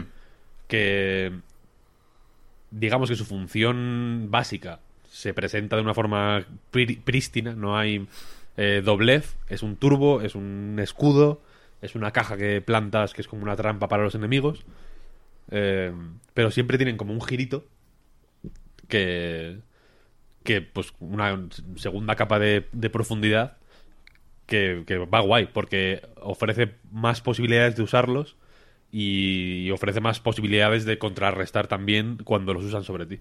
Está guay. Sí. Y sobre el, diseño de los circuitos, que igual es el otro gran apartado en, en un juego de este género, están bien, a mí me gustan. Tienen cosas más o menos avanzadas relacionadas con esas capas que comentabas, Víctor, ¿no? Esos atajos que solo te salen a cuenta si llegas ahí con el turbo, porque a lo mejor son superficies que te ralentizan si no, si no vas muy muy deprisa. Entonces dejan de ser un atajo y son una, trampa mortal. Eso está guay, tiene ideas de esas también en el diseño del circuito, pero creo que aquí sí que se nota un poco más que, que esto es un remake o un remaster, que, que son juegos diseñados hace ya pues 20 años, fíjate. Y, y que por ejemplo en, en Mario Kart 8 Deluxe, para ir a, por ejemplo, más evidente en ese sentido, creo que se nota una evolución, ¿no? Que aquí llevan ya mucho tiempo haciendo circuitos y se pueden permitir el lujo de contar pequeñas historias incluso, ¿no? Y hacer algunos que no sean cerrados, hacer algunos que sean muy pequeñitos, hacerlos más temáticos, ¿no? Más allá de la estética o de la localización dentro de un universo de, de plataformeo. Aquí sí que le noto un poco más el tiempo, pero vaya, más que como crítica a Crash Team Racing, Nitro Fueled, que es lo que es, y que como tal, como remaster o remake, insisto, me parece brutal. Eh, lo digo porque estaría muy bien, a partir de aquí, que se animaran con uno nuevo, ¿no? Si tiene que ser de Sí. Binox porque ya no está para esto Naughty Dog, pues yo creo que lo pueden hacer muy, muy bien. Sí, totalmente, totalmente. Y o sea, creo que está más o menos confirmado que van a sacar circuitos nuevos ¿Sí? vía DLC. Aquí, aquí como poco hay de dos Crash Team Racing, ¿no? No es, no es Sí. únicamente del original. Del original y del Nitro Kart. Ahí está. Eh, Que no son pocos, ¿eh? Está bastante bien. Yo no los he probado todos, ni muchísimo menos, ¿eh? Pero 30 es, una lista pico, vaya. Sí, sí. Y, y efectivamente, yo creo que también se le nota el paso del tiempo en eso. Eh, pero, pero al mismo tiempo creo que lo que pueden tener. eh, en lo que pueden estar por atrás de otros juegos de este estilo más recientes, y creo que efectivamente Mario Kart 8 es el mejor ejemplo, porque Mario Kart es ha, ha estado generación tras generación Claro. ensayando, vaya, que es algo que no ha hecho nadie. Y porque quizá es la, el ejemplo más sofisticado de, de- de juego de cards a nivel de cómo. eh, cómo de pulidas están todas sus mecánicas. Ahí está. Eh, debo decir que este, para de nuevo el tiempo que ha pasado desde su lanzamiento, que son 20 años, que se dice pronto, eh, aguanta el tipo sorprendentemente bien. Sí, sí, sí. Mejor que otros, quiero decir, mejor que. Mejor que, que- O sea, que hay circuitos de Mario Kart 64 que me parece que aguantan bastante peor que, que estos. Sobre todo por, por eso, porque. Porque forman, o sea, empastan muy bien el diseño de niveles, la complejidad de las mecánicas, los usos de los, de los ítems, el, el- lo barroco de algunos atajos, porque hay, alguna, hay algunos atajos jodidos de, de co- de coger y de incluso de ver. Sí. Creo que empasta bien todo. Y, y que. Y que empasta de una forma que. Joder. Que, que visto ahora con el tiempo, dices, coño. Pues en su día fue bastante pepino. Igual yo no lo supe ver. Yo era un crío, no sabía ver. No me sabía ver ni, ni, ni los huevos, si me, si me apuras. Pero. Pero que sí, joder, que, que, es- que me parece un juego muy robusto. Sí, sí, sí, sí. Muy robusto. De la, del universo expandido Crash Bandicoot, voy a decir que es mi segundo favorito. ¿El primero cuál es? Siendo el primero Crash Bandicoot 2. Ah, va. Muy bien. No está mal. No está mal. Sí, sí, sí, sí, sí, sí. sí. Pues yo creo que, lo- que los, los fans siguen de enhorabuena, ¿no? Como dice el tópico, ellos ya lo sabían después del Insane Trilogy, que, que como trabajo similar, ¿no? De renovación, fue también un trabajo ejemplar, creo yo. Y, y en este quizás es más fácil que nos sumemos algunos que éramos escépticos, voy a decir, a falta de otra palabra mejor, con, con Crash Bandicoot y, y, su pandilla. Que es, es fácil jugando a Nitro Fueled ponerse de, de parte de los fans, vaya. Sí, sí. Olvidar lo que tiene de. Sí, sí, total. O, que pudiera tener de Pucci la franquicia, ¿no? Que, que, que ha sido. No nos vamos a esconder tampoco. Motivo de mofa en este podcast. Pero este Crash Team Racing, chapo, me ha sorprendido, me ha callado la boca, todo Sí. lo que queráis. Y que quiero decir, eh, hay personajes que son puchi de cojones. Sí, sí, sí. hay- O sea, el, el el- plantel es un cuadro, vaya. eso Es está- un cuadro de primera, el, el, claro. el, el dingodilo. Mezcla de dingo y cocodrilo con unos putos pantalones chinos. Es como, pero ¿de qué vas, colega? ¿No? Y Polar, el, el oso panda. Ya nos dijeron una vez que. Que ojo con Polar, ¿no? Porque. Porque es importante. Pero es un puto oso polar que se llama Polar, No tío. tiene nada. O sea, en No la tiene intro nada, es- hay como un, un amigo de Polar que es un pingüino. Porque Polar está leyendo un manual para aprender a conducir y lo está leyendo al revés, ¿no? Hay una pequeña, peque- típica broma crash. Penta, el pingüino. Y el pingüino le pone el libro bien. Y el pingüino, por lo menos, tiene la decencia de tener algún elemento propio y característico. que Creo recordar que es una bufanda. Una bufanda, efectivamente. Pero el polar está en pelotas. O sea, es literalmente un oso polar random. Ahí no, me- ahí no me vais a hacer cambiar de opinión, ya lo dije una vez. Sí, sí, total, total, ¿eh? Le- o sea, quiero decir que parece como la base de un personaje... Como cu- cuando lo- los dibujantes, ¿no? Que crean, que hacen como un círculo como para... Que sea base para hacer el personaje, ¿no? Es- Está, está como a medio hacer. Sí, no me, no me he fijado en, en- en los skins. Cada personaje tiene variaciones de aspecto. Y no sé, no sé qué nos puede ofrecer en ese sentido Polar. Igual también. Lo bueno, yo, yo tampoco lo he mirado, pero lo bueno es que como no tiene nada, tiene, tiene espacio para hacer lo que sea, en realidad. O sea, Claro. pueden, pueden hacer, a, yo qué sé, a, a bayoneta, ¿sabes? Y, y enca- y encajaría. Es verdad. A ver, a ver si nos sorprenden. No, volviendo a lo del principio de, de- del boxes, ¿se puede comprar moneda del juego? Entiendo que sí, ¿no? Igual ahora no, pero lo van a meter en algún momento. ¿Qué, qué pasa ahí? O sea, ahora mismo no. Porque hay cosas bastante caras. O sea, que te tienes que tirar un, Hay cosas- un buen rato. No te creas, ¿eh? No te creas. Hablando sobre esto, Joder, ¿8.000 monedas? hablando sobre esto, un dinero, ¿no? insisto, insisto. eh, eso, las monedas del juego, monedas Wumpa. Te la- pues las consigues jugando, básicamente. En, la, en el modo aventura, cada pantalla que te pasas te da, creo que 30. Por ahí, sí. Un personaje, para hacernos la idea, cuesta 1500. No sé si todos, pero bueno, eh, Crunch cuesta 1500. Para hacernos una idea. Yo Y pagué el- seguro el- dos kini por el buzo. pues entre 1500 y 2500 mm, confirmadas de momento. Luego, por ejemplo, hay un. Ayer yo tenía una cosa que se llama como pack veraniego o algo así. Sí. Que eran como skins y no sé qué. Y eran 7500. Hombre. Hay cosas, efectivamente, más o menos caras. Y en el modo aventura, pues ya digo, eh, a 30 monedas por victoria, pues eh, se tarda su tiempo. Pero en el online dan bastantes monedas. Uh, no me acordaba del online.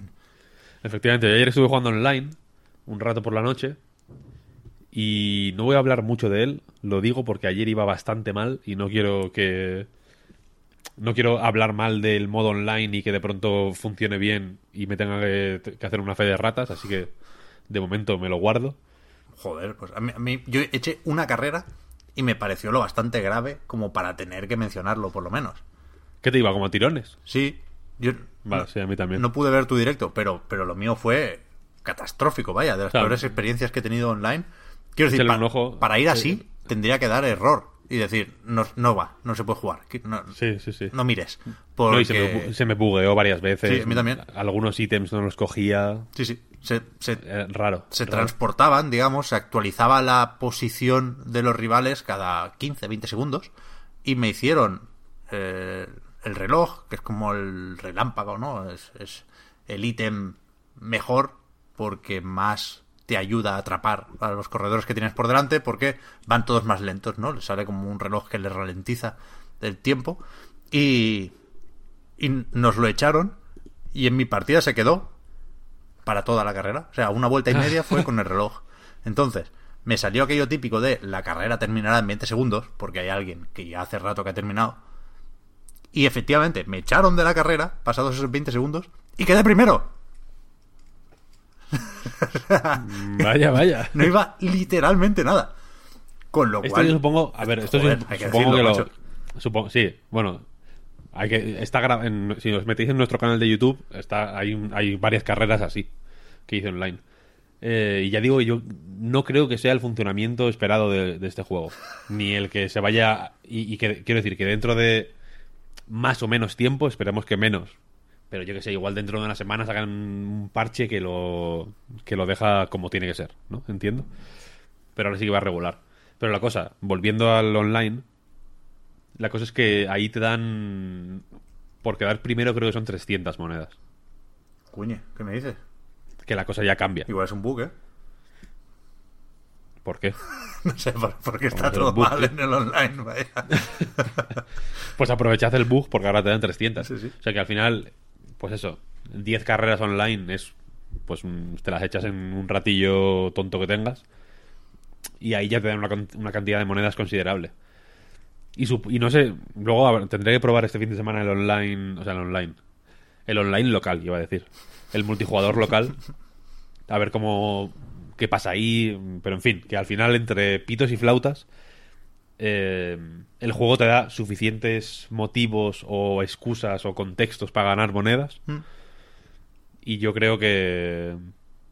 te- ya digo, tengo que verlo. Tengo que ver. me- Me, me toca un poco los huevos, eh, sinceramente. Y lo siento por ya ponerme un poco avinagrado. Pero me toca un poco los huevos que metan esta complejidad innecesaria o este. o esta. mm, o estos inconvenientes Sí, la... más, más o menos innecesarios. en fun- o sea, yo ayer, por ejemplo, vi un skin que me gustaba mucho para Penta, el pingüino, Mm.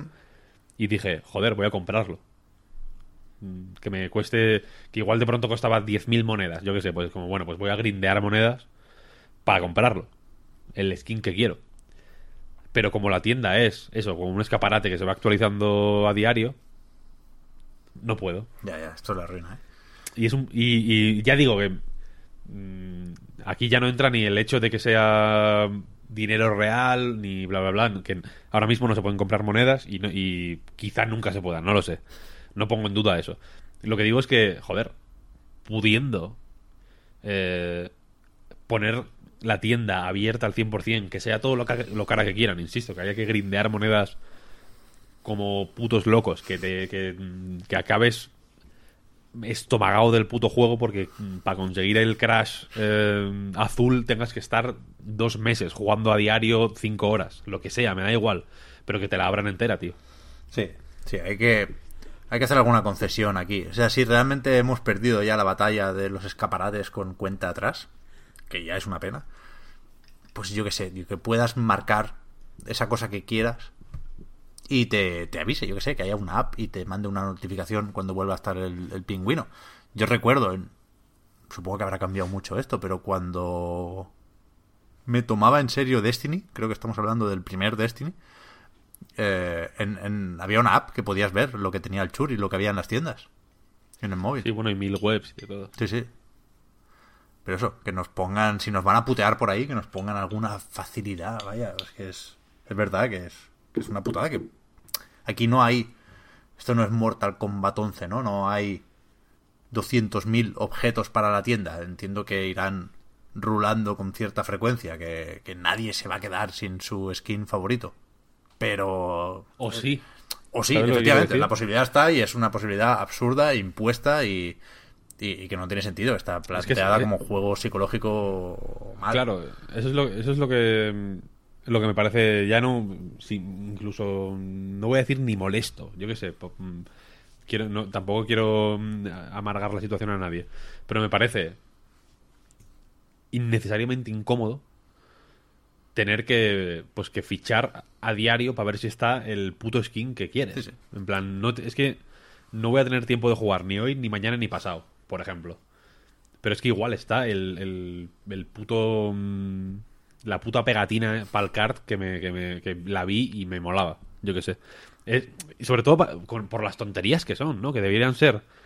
eh, son el, la- el tipo de tonterías que si te las planteas de una forma un poco más feliz y un poco más despreocupada, pues molan porque yo qué sé. Imagínate que quiero llevar yo qué sé, la puta cara de no sé qué personaje en el cart en una pegatina y quiero que sea de color verde.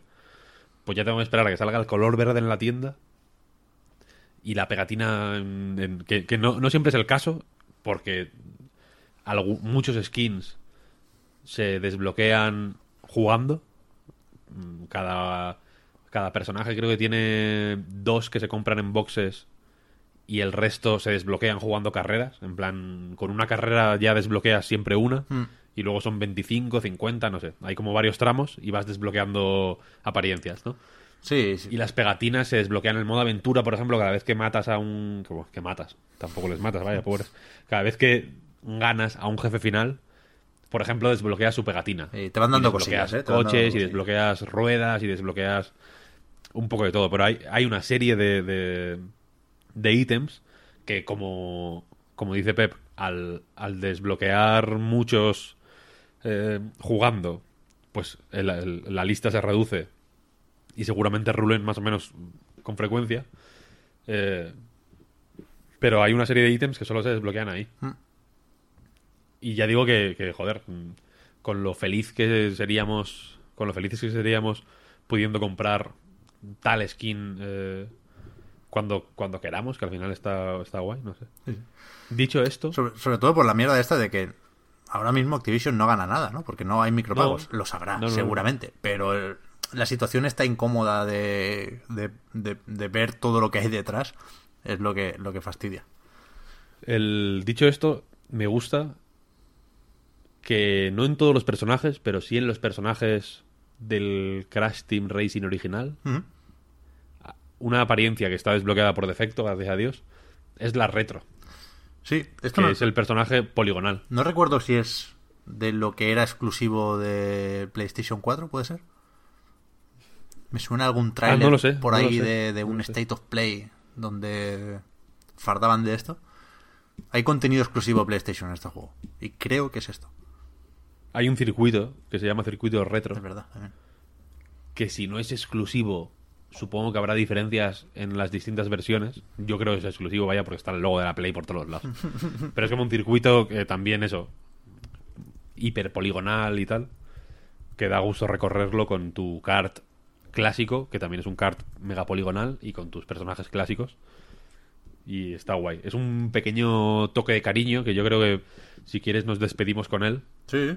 Porque al final, eh, por ejemplo, en Eurogamer.net le han puesto un esencial, que es, digamos, la calificación máxima de. de que tienen en, en Eurogamer. El chaval que hace. El chaval. El chavalín. El, el- el hombre que hace la.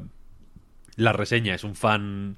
eh, confeso y que ha escrito mucho sobre Crash Team Racing y que le tiene mucho cariño al juego desde toda la vida porque fue su juego de la infancia y porque lo ha jugado mil veces desde entonces. Y lo cierto es que del mismo modo que que no me atrevería a recomendarlo abiertamente a alguien a quien no le gusten los arcades de conducción, igual que no recomendaría el Mario Kart, vaya, o el, o el Team Sonic Racing. Yo creo que para cualquiera que le tenga mediano cariño a Crash Team Racing o que tenga un interés más o menos amplio por los arcades de carreras, es esencial. O sea, no creo que no hay otra forma de plantearlo. Sí. Sí, sí, yo creo que también. O sea, para el que tenga buenos recuerdos de, de PS1, de puta Eso cabeza, sin, desde sin luego. duda, sin duda, sin duda. Pero, pero es eso, lo, lo, lo, lo que tiene este juego de, de, de convertirte un poco, ¿no? Es, es lo que creo que lo hace más interesante, ¿no? El de que vengas con el chip de Mario Kart y te encuentres algo que puede generar cierto rechazo incluso al, al, al principio, por lo que tiene de eso, ¿no? De, de, de, tener que luchar contra una mecánica que no está de tu parte para nada. Tienes que, que domarla. Es como un, como un puto animal salvaje y tienes que, que, que calmarlo. Pero ahí está la gracia. O sea, es, es, es muy guay aprender a jugar a Crash Team Racing, ¿eh? Y puede sí. ser cosa de dos horas. Tampoco nos pensemos aquí que vamos a sufrir. Pero está guay, joder, yo me lo pasé muy bien ayer por la noche. Ahora tengo una ganas de jugar que me estoy poniendo nervioso ya. Ya, y yo también. Pero es, que, pero es que ese proceso es cojonudo. Sí, sí. Porque efectivamente puedes llegar incluso mmm, con cierta actitud. Eh, co- pensando que vas a jugarlo de manera irónica, incluso. Sí, ¿no? sí, en sí. plan, vamos a ver este. Como si fuera una movida muy de su tiempo y que. Y que y que con, pues en fin, de una manera tan faltosa o, o- o irrespetuosa como queráis, vaya. Llegas en plan a ver qué mierda me ofrece este juego Sí, sí. y te calla la puta boca. Porque es como, mira, Tal cual. est- esto es esto es así.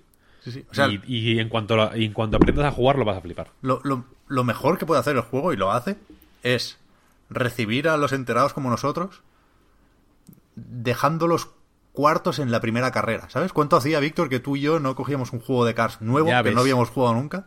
Y, y, y no ganábamos la primera carrera sobrado ya. O, o las muchas primeras, Sí, sí, decir. sí. eh, El Team Sonic Racing, de no ser por el puto Knuckles de mierda, eh, el modo el modo historia te lo puedes pasar casi entero sin perder ni una. Y aquí fue como me cago en la puta. Ya digo me- que me atasqué. Que que me atasqué. Me atasqué. o sea, no- quiero decir, Ti- Titular. Declaraciones exclusivas. tal cual, tal cual. O sea, quiero decir, no me atasqué ni en el Sekiro, colega. En el Sekiro tardé hasta el toro para atascarme. ¿Sabes? Y me atasqué media tarde, ¿sabes? Como que, me, como que por la mañana llega el toro, no me lo conseguí pasar. Fui a comer y cuando volví de comer me lo pasé. ¿Sabes, ¿sabes lo que quiero decir? y aquí estuve dos días en la puta segunda pantalla. Eh, y, y fue un. Pues, o sea, fue. Digamos. Lo que me llevó a eh, decir, vale, yo no puedo de ninguna manera. Ni como profesional, digamos, ni como, ni como ser humano, hablar de este juego si me pasa esto, ¿no? Entonces, ese pequeño. Ese bofetón, ¿no? De padre. Ese tipo de bofetón del que aprendes. Me, me llevó a pensar, vale, tengo que tomarme en serio este juego y ver qué estoy haciendo mal, porque obviamente algo estoy haciendo mal para, para seguir adelante, ¿no?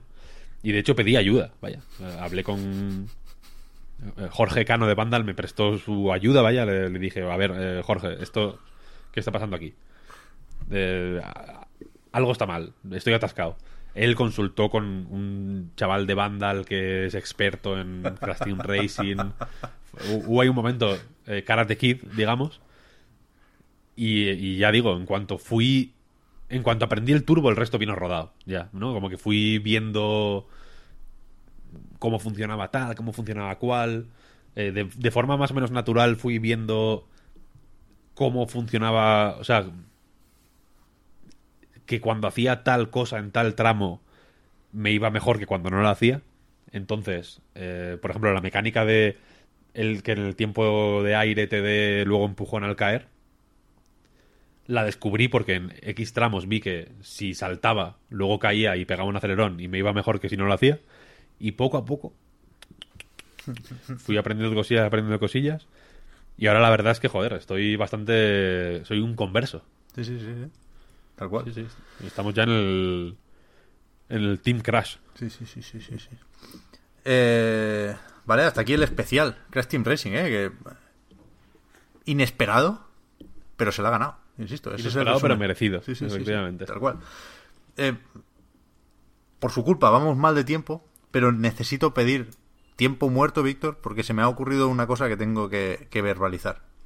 Me gusta a Dila, veces explicar dila, cómo funciona mi cabeza. Cuando he hablado de la app del Destiny, me he acordado que eso también se podía hacer con el Splatoon 2. Si no recuerdo mal, aqu- aquello de, de, de las apps de la Switch, te decía también lo que había en la tienda. Entonces he vuelto a recordar que Splatoon es el Destiny de Nintendo. Y he pensado en la posibilidad de que Splatoon 3 tenga raids. Y eso me ha cambiado la vida. en este momento. O sea, yo quiero raids en Splatoon. A nivel de lore sería heavy, ¿eh? Joder. ¿No? Pero que, te- que tengas que jugar ahí al al límite, como en el Crash. Uno tenga que pintar el camino, el otro romper un escudo, el otro tal. Y haciendo, claro, haciendo, haciendo giro. Ahora que Bongi ha partido peras con Activision, Sí. Crash Team Racing es el Destiny de Activision. Es verdad, correcto. Ya está. Tiene aquí, tiene aquí estoy viendo, ¿eh? tiene hoja de ruta, tiene pase de temporada. El Crash. Sí, sí, se viene la Copa Spiro y todo. Es que es una locura, esto no te lo esperas. Holy shit. Tenemos juego para todo el verano, Fer, te lo digo. ¿Qué más hay, Víctor? ¿A qué has estado jugando? Que has, has tenido la semana ocupada con los BT Shocks. Sí, sí, sí. Unas últimas semanas, de hecho. Porque con el E3 se me han ido acumulando cosillas. Eh, de, de manera muy breve, porque efectivamente no vamos eh, particularmente bien de tiempo.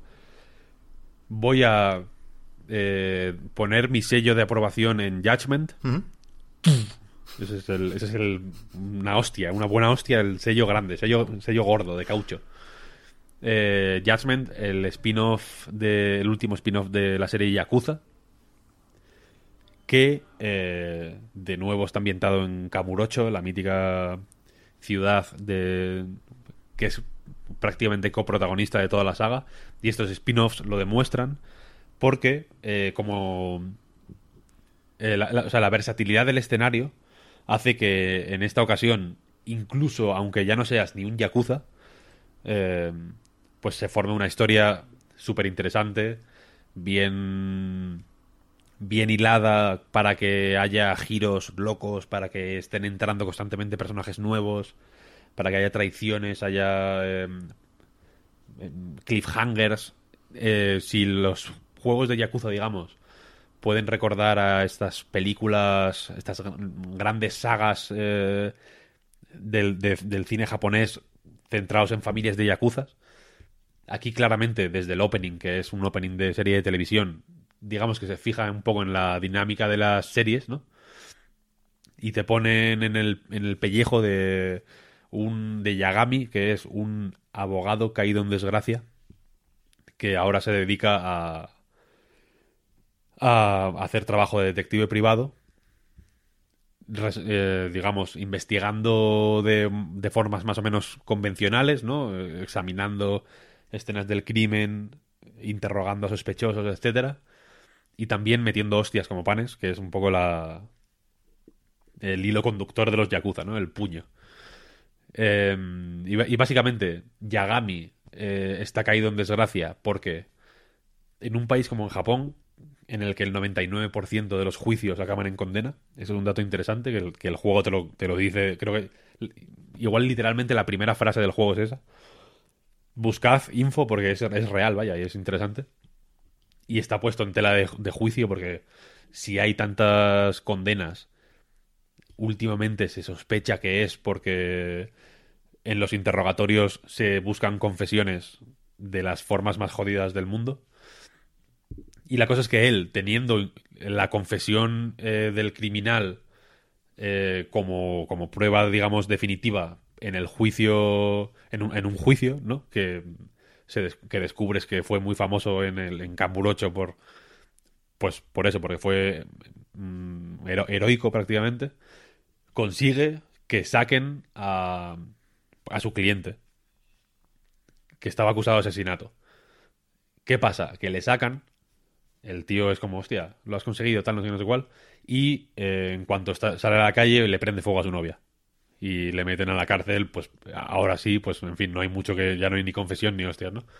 El tío la lía en cuanto, en cuanto le gana la libertad, Yagami, ¿no? Entonces esta, esta vergüenza de haber ganado la libertad para un criminal le hace retirarse de la abogacía y pasar al, al trabajo de detective, ¿no? Y en estas estamos cuando te cae el caso de un asesino en serie que está matando yakuzas. Está ambientado en el año 2018 y la cosa es que están apareciendo eh, de una familia concreta asesinados sin ojos. Lo- el- digamos, la firma del asesino es que deja los cadáveres con los ojos arrancados. Y a partir de, o sea, partiendo de esto, pues empieza un juego que es relativamente parecido a los Yakuza, en el sentido de que vuelve a ser... eh, vuelve a tener esa parte de RPG, digamos, RPG mezclado con beat'em up, de explorar un mapa en el que hay combates aleatorios que, que vuelven a ser eh, con un sistema relativamente simple, pero que va abriéndose eh, a nivel de posibilidades a medida que vas comprando habilidades nuevas, ¿no? Al principio puedes hacer más o menos poco, pero vas pudiendo hacer más cuando ganas experiencia y desarrollas los árboles. Eh, está más un poco simplificado en el sentido de que hay dos estilos de combate y uno está muy claramente enfocado a combates contra jefes, uno contra uno, y otro está muy claramente enfocado a, a combates contra grupos, porque hay patadas muy amplias que, que te sirven cuando te arrinconan, te sirven muy bien para hacer crowd control y demás.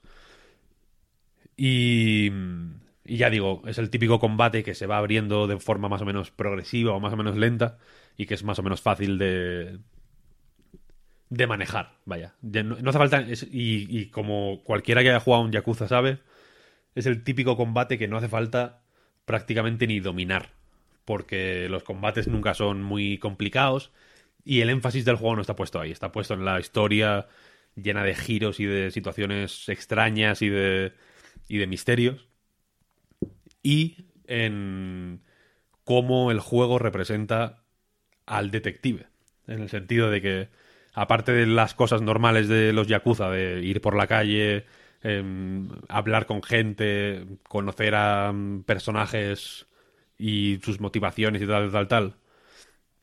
Aquí se añaden mecánicas nuevas, como por ejemplo, ya digo, la investigación de escenas del crimen, ¿no? Que es un poco rollo Ace Attorney, este pixel hunting un- prácticamente de en un escenario buscar eh, buscar pruebas o cosas sospe- sospechosas y tal, ¿no? Con una lupilla, vas ahí como buscando cositas.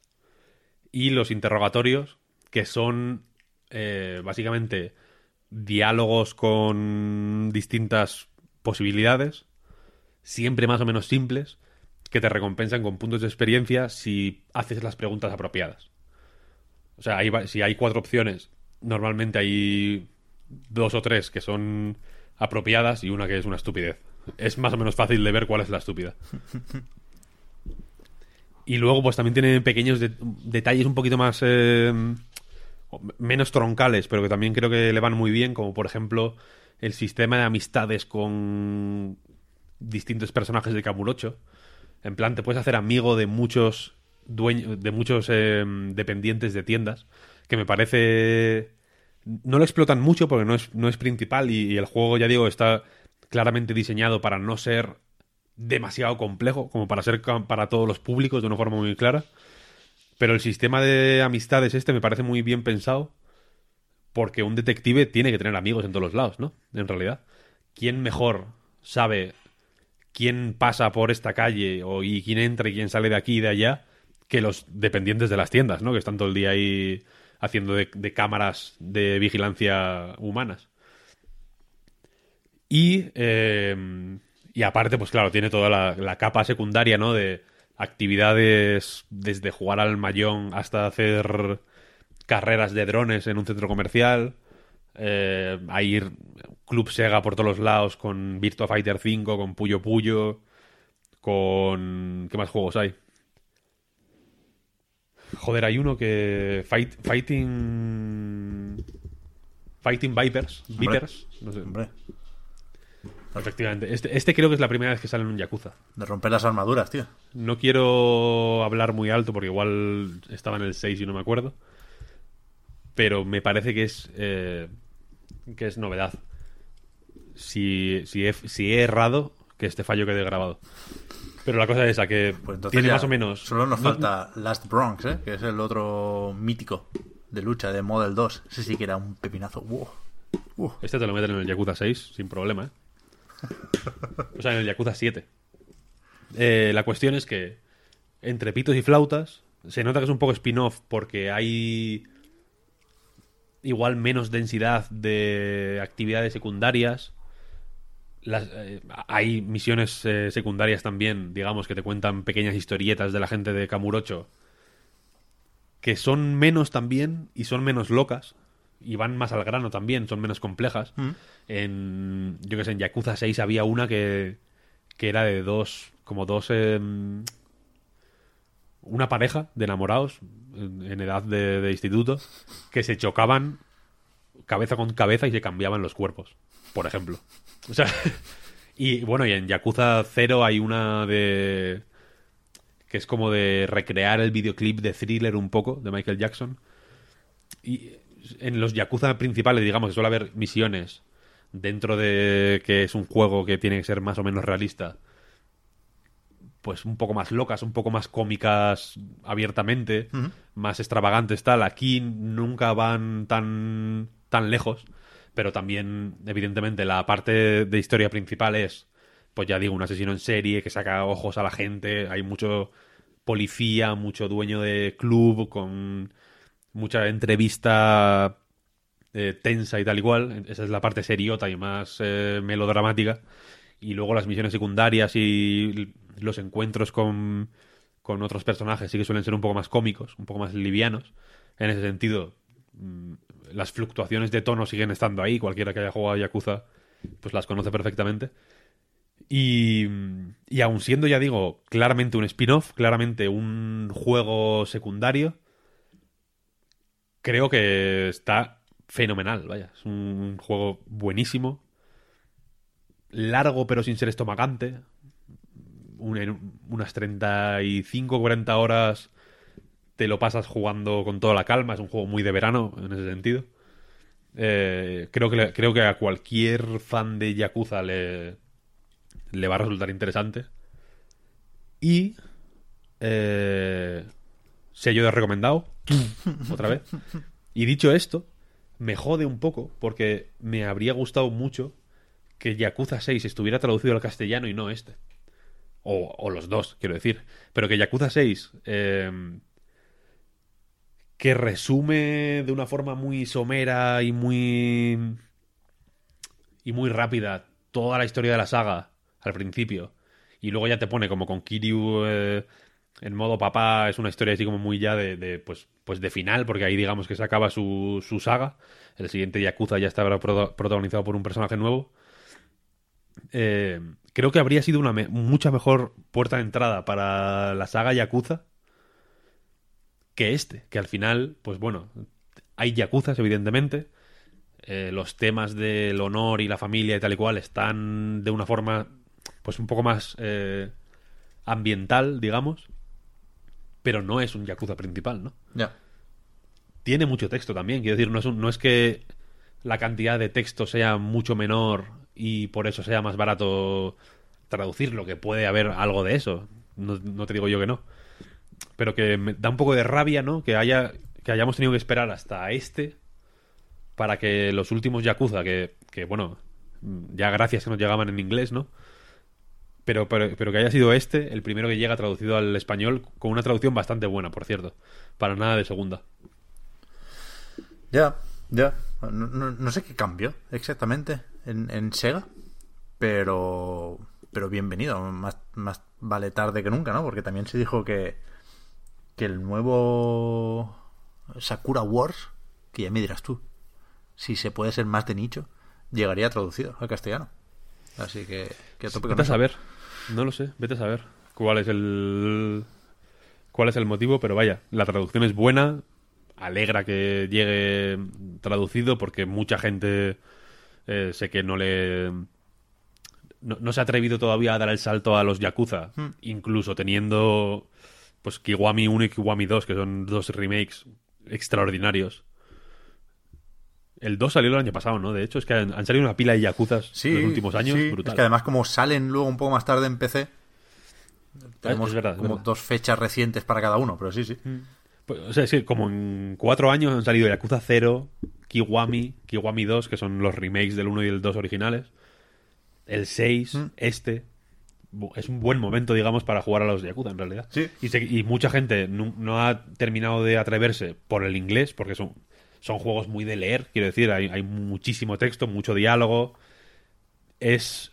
O sea, tiene una parte de beat 'em up que es más o menos. eh, ambiental en el sentido de que eh, pues te pone en situación del mundo más o menos rudo que habita el personaje, pero lo importante está en los textos y en los diálogos y hay muchísimos, muchísimos, muchísimos. Y la traducción al inglés es buena, pero entiendo que, que no todo el mundo, incluso aún sabiendo inglés, yo sé que a- no a todo el mundo le- le- le, Está claro, está claro. lo lee con tanta fluidez y, y- y, joder, entiendo que de bajona eh, sí. que esté en inglés. Así que, a ver, habrá que esperar a los al Kiwami Kiwami y al Kiwami Kiwami 2 para que lleguen en, en español. Pero eso, yo tengo aquí la pregunta de siempre, Víctor, es casi una obligación moral. ¿Sigo siendo esa persona que justo describías que no se atreve a entrar mucho en la saga? Aunque el 2, en su momento, sin remake ni leches, sí lo jugué casi, casi que se entero. Pero si te atrae el universo Yakuza o, o el tipo de juego que propone, ¿cuál es mejor puerta de entrada sin, sin tener en cuenta el idioma? ¿eh? ¿Cero, Kiwami o este Judgment? O Yakuza sí- 6 incluso, decías antes. Sin ser experto, experto, mi puerta de entrada personalmente fue el cero. Y. Y no te digo que no esté bien, ¿eh? Pa- de puerta de entrada. Ya. porque ocurre más o menos lejos de, to- de todos los, los, los posteriores, ¿no? Porque eh, se llama Yakuza 0 porque es una precuela. Sí. Entonces, aunque la historia tiene relación, ¿no? Y luego se van viendo los, los puntos en común y tal, pues puede contar como spin-off, incluso, en realidad. Ya. Es más parecido a los Yakuza normales que Judgment, que ya digo que tiene muchas cosas de, de toda la parte de la investigación, por ejemplo, en, en ningún Yakuza ocurre.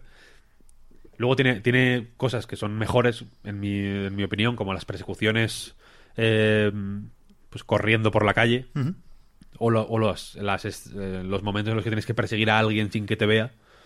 Aquí tienen mecánicas específicas, pensadas para, para darle chicha a esas situaciones. Mm. Las persecuciones, por ejemplo, en los Yakuza normales tienes que correr usando el, digamos, la, la carrera normal y controlando un poco la estamina, ¿no? Para que no, para no quedarte sin aliento y tal. Y aquí no hay ni estamina ni hostias, y es eh, básicamente el, el personaje corre solo, tú tienes que girar, digamos, para los lados para esquivar a la gente, y en algunos momentos que hay, yo que sé, pues la típica barrera que puedes saltar, pues hay un quick time event que va de lujo, la verdad. No, no ha- hace que la, que la escena sea mucho más dinámica, que no eh, que no sientas que la estás liando por la puta estamina, que en ese momento evidentemente no quieres ni pensar en estamina ni hostias, y, y dinamiza mucho la situación. Creo que está, creo que está guay. Entonces lo que tiene cosas buenas y cosas malas, digamos, la, igual las ya digo, los interrogatorios podrían ser muchísimo más complejos o, los momentos en los que tienes que presentar pruebas, en muchas ocasiones se nota que están pensados para más para eh, meterte en la piel del investigador que para presentarte un reto. Porque si hay, pues lo mismo, vaya, si hay cuatro pruebas, dos no tienen absolutamente nada que ver con, con nada que has, que has visto hasta el momento, entonces está claro que, que, que no son las válidas, ¿no? Y el cero en ese sentido es mucho más parecido al a los Yakuza normales. Mm. Y aparte es loquísimo, es un juego muy, muy loco, con situaciones graciosísimas. Y, el, y uno de los finales más chiflados que yo, yo he- yo he visto en mi vida. La puta es que está en inglés, claro. Pero merece mucho la pena. Guay, guay. A ver, a ver si este verano, ¿eh? tengo tiempo que lo dudo, pero pero no he renunciado a los Yakuza. Jamás. ¿Tenemos tiempo de gato roboto? Víctor, muy rápido o qué? Me lo voy a dejar, me lo voy a dejar. Lo dejamos para Sí. el paquete indie, que Sí, parece que es- tendremos el próximo programa. Yes. Ahora prefiero hacer preguntas. Vale, pues a ver, a ver qué nos dice la gente en el Ask. Lo, lo teníamos ahí medio abandonado, ¿eh? Por culpa del E3. Pues sí, pues sí. Ima, por ejemplo, lo dice. ¿Se sabe algo del Tunic? Eché de menos este año en el E3 que apareciera porque me pareció súper bonito y muy curioso el año pasado. ¿Tunic no estuvo en el E3 en alguna medida? No lo sé. Igual no, ¿eh? Yo, a mí no me suena haber leído impresiones ni haber visto una nueva demo. No sé si dijeron algo por Twitter, los de Finji o algo así, pero... Pero igual no, ¿eh? Yo desde luego no sé nada, ¿eh? En Giant Bomb estuvo. ¿En serio? Sí. ¿Enseñaron mandanguita Tunic, nueva? Tunic y Overland. Hombre. Los dos de Finji eh, así tochos. No sé si se enseñó mandanga nueva. No fue. eh, está un poco. Me da la sensación de que está un poco paradillo a nivel de apariciones públicas. Porque no le debe quedar mucho tiempo para salir. ¿Sí, tú crees? Yo creo que sí. A ver. Yo creo que sí. Y efectivamente tiene muy buena pinta, la verdad. Mm. Ahora que menciono el Overland, también el Overland tiene muy buena pinta. Te diré. Y creo que, que puede ser un. Bueno, yo, tú, tú también has jugado, ¿no? Me parece. Que va, que va, yo no, no, no, no lo Ah, tengo. ¿no? No, no. Era de esos que tenía una distribución rara, ¿no? Que iban vendiendo por por paquetes, ¿no? Eh, Cada X tiempo ponían unos pocos accesos anticipados a la venta y no lo llegué a pillar, ¿no? Sí, ahora creo que está en abierto, me parece. Sí, ahora son. Ahora es acceso anticipado ya más abierto. Pero antes sí que había mm, como mi- mil copias. Mm. Y, y tenías que aprovechar para acceder, digamos. Y está bastante guay. Está bastante guay. Lo recomiendo. Creo que sale en Switch también, ¿no? Lo anunciaron hace poco. Puede ser que saliera en algún indie, sí, es verdad. Sí. Me suena. Sí, sí. Eh, Iba a decir que es una persona anónima, pero estoy viendo que su nick es un guion. y su handle, digamos, es Claudio, NR. Claudio, te hemos pillado. Nos pregunta, ¿qué preferiríais? ¿Piernas o brazos robóticos? Hostia. Cyberpunk, No ¿eh? Que- esta, ¿eh? Hay una serie ahí de, de, de pósters, ¿no? Para... No, no sé muy bien cómo va. ¿Relacionados con el origen de tu personaje igual? O con los barrios, ¿no? Igual me, me da la sensación. Las con cada sí, barrio de la, de- de la ciudad. Style over substance y cosas así. Mm. Que están guay esos pósters, ¿eh? Lo digo porque ahí hay piernas robóticas, vaya. Yo digo piernas robóticas, sin duda. Piernas buenas, de buena calidad, quiero decir. Que Hombre, te sí, permitan claro. correr más rápido. Claro, claro, claro. O sea, quiero notar cosas con las manos, ¿no? Ya. O sea, sí, a lo mejor sí que el típico momento Ghost in the Shell de que se te abren los dedos y te salen más para teclear más rápido. Yo sé, eso tiene su gracia, no te digo, no te digo yo que no. Pero yo quiero... jugar al Crash Team Racing correctamente, Es verdad. poder mirar para atrás y hacer el turbo. Pero el tacto, el tacto mola, tío. Ya. Yo digo piernas robóticas. Y pegar un buen salto, en plan crackdown, tío, no hacerte daño cuando caes. Eso es verdad, eso es verdad. Hombre. A mí es que me dan mucha grima las piernas robóticas, debo decir. No, no quiero. o sea, no me refiero a las, a las prótesis, que entiendo que tienen que existir. Pero el otro día estuve viendo un vídeo de. Supongo que era de Boston Dynamics. El. Que siempre sacan como los. que hacen robots, básicamente, ¿no? Como que. que les pegan patadas Sí. y, y como que guardan el equilibrio. Sí. Y había uno de un robot que. No sé, no sé, no- eran como varios vídeos así más o menos sueltos y no entendí muy bien la dinámica que buscaban, ¿no? Pero el robot como que llevaba una caja, en las, en las- cargando una caja, digamos, y le daban hostias y el tío como que mantenía el equilibrio para que no se le cayera la caja, Mm. ¿no? O para, o para que si, se- si él se caía, que la caja no sufriera daños, ¿no? Y. Y claro, esos robots son. O sea, a mí me dan una. un- me dan pánico. Realmente, porque, joder. No parecen humanos, porque no tienen cara, digamos, no, son, no, no intentan imitar al ser humano, pero la forma en que se mueven es, es, es acojonante. ¿A, a ti no te da como un uncanny valley eh, raro? ¿Mm? Cómo flexionan las piernas o cómo, o cómo eh, se agachan un poquito. Yo que me acuerdo mucho de... Pero a mí me, me gusta, ¿eh? Me parece hipnótico. Me- lo disfruto eso. O sea, el momento, digamos, olímpico de cuando alguien está haciendo las barras o las anillas o lo que sea y pega el tirabuzón y cae y aguanta el equilibrio ahí de una forma... ¿No? Guay. Bueno, eso, eso es espectacular. Eso lo hacen los robots también, estos, tío, que hacen... Sí, sí, sí. sí. Eso me, me encanta, me encanta. Yo es que me acuerdo de, de- en la escuela de arte, en la clase de fotografía, el profesor nos, nos insistía con cierta frecuencia en cómo en cómo en cómo caminar cuando tenías la cámara para evitar el que, que se meneara mucho, ¿no? Y, y tenías que ir como medio agachado, con las, con las rodillas un poco flexionadas para ir un poco agachado para tener mejor equilibrio. Y, y lo recuerdo claramente que nos dijo que así iban los soldados también, Ajá. para tener mejor puntería. Para, o sea, para no tener que... Para poder... O sea, que, que se podían mover más rápido así, como un poco en cuclillas, no en cuclillas del todo, pero medio en cuclillas, manteniendo muy buena puntería. Y, me acuerdo mucho de ese momento y me, y me da un poco de grimilla. Y aparte, los, los o sea, los científicos, digamos, los ingenieros que ponen a prueba a los robots, en este último vídeo, que luego te lo voy a pasar, para que, para que lo compruebes tú. Pero en este último vídeo, les vi cara de odio. Les, hay, hay uno, o sea, hay uno que en, en varias ocasiones le golpea, golpea al robot con una silla. Para, para que, ver cómo, si, cómo- si mantiene el equilibrio o no. Y tiene una cara de mala hostia. Nivel que ese robot ha hecho algo.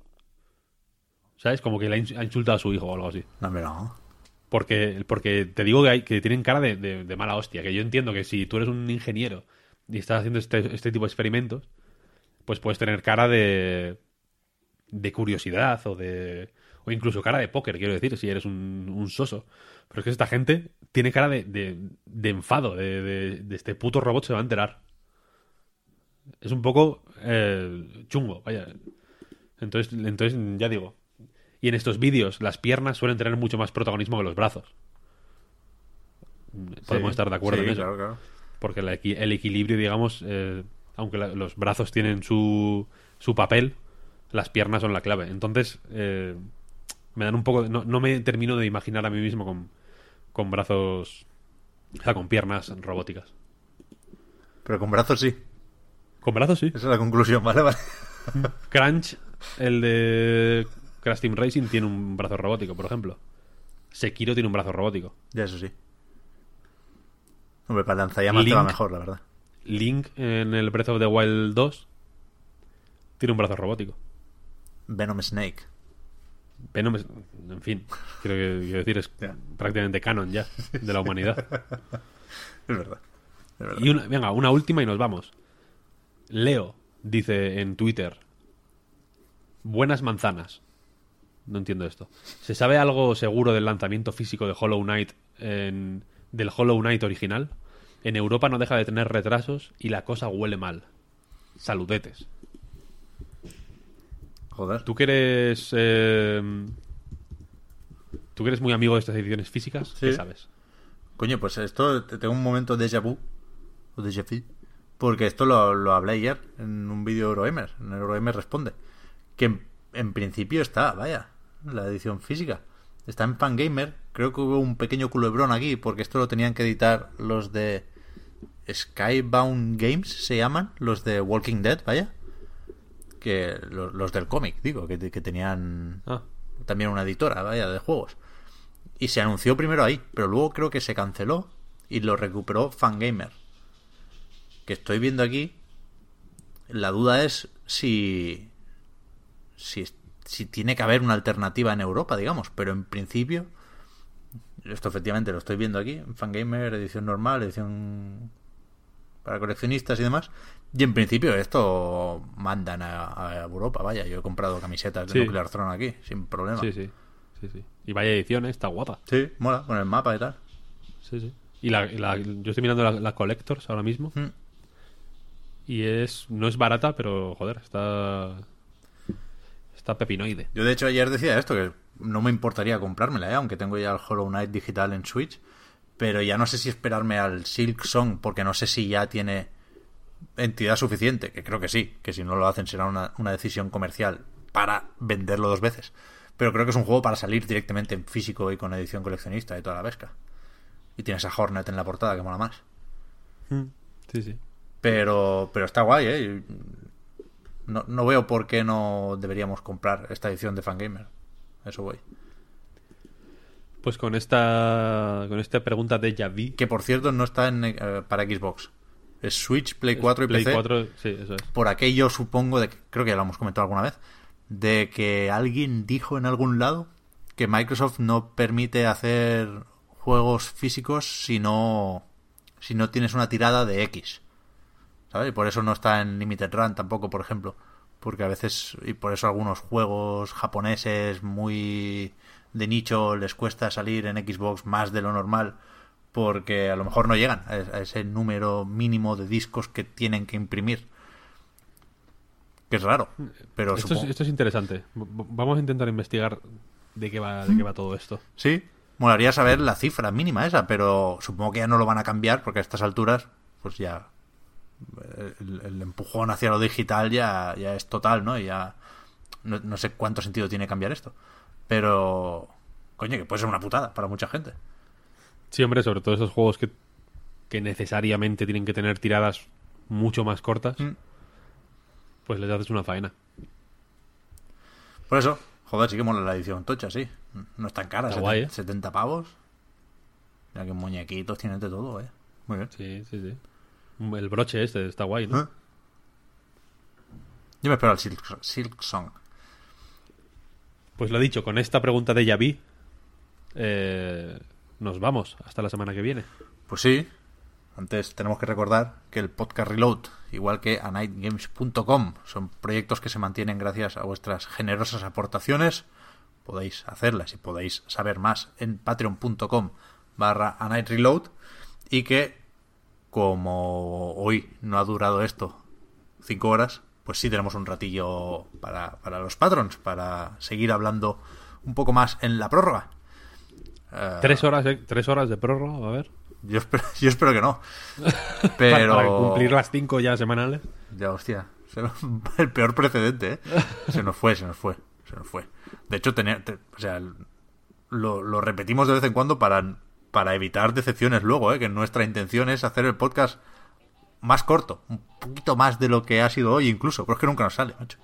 Pero bueno, seguiremos intentándolo por lo pronto. La semana que viene volvemos aquí. Tenemos, ya, ya hemos dicho, nos queda el gato roboto. A ver si traemos también el My Friend Pedro, Sí, que hemos empezado a jugar. Yo creo que me voy a pillar al final el Bloodstained, porque dicen que está bastante bien. Le, le ha salido la jugada al Igarashi. Sí que estábamos comentando antes de empezar a grabar, Víctor, que queremos saber si funciona lo bastante bien la, la, la versión de Switch, a falta de Digital Foundry.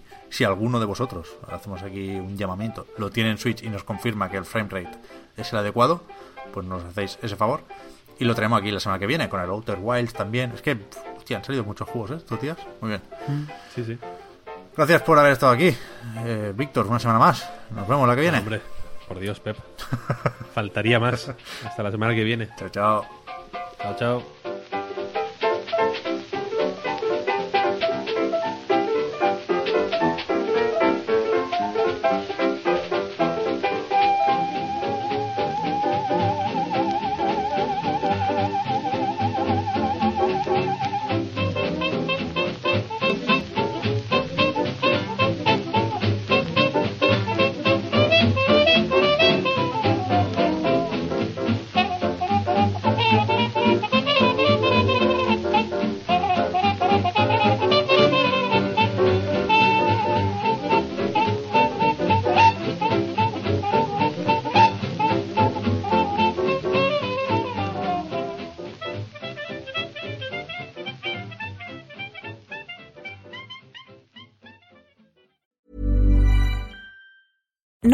Being a little extra can be a bit much, but when it comes to healthcare, it pays to be extra. And United Healthcare makes it easy with Health Protector Guard fixed indemnity insurance plans. Underwritten by Golden Rule Insurance Company, they supplement your primary plan, helping you manage out of pocket costs without the usual requirements and restrictions like deductibles and enrollment periods. So when it comes to covering your medical bills, you can feel good about being a little extra. Visit uh1.com to find the Health Protector Guard plan for you.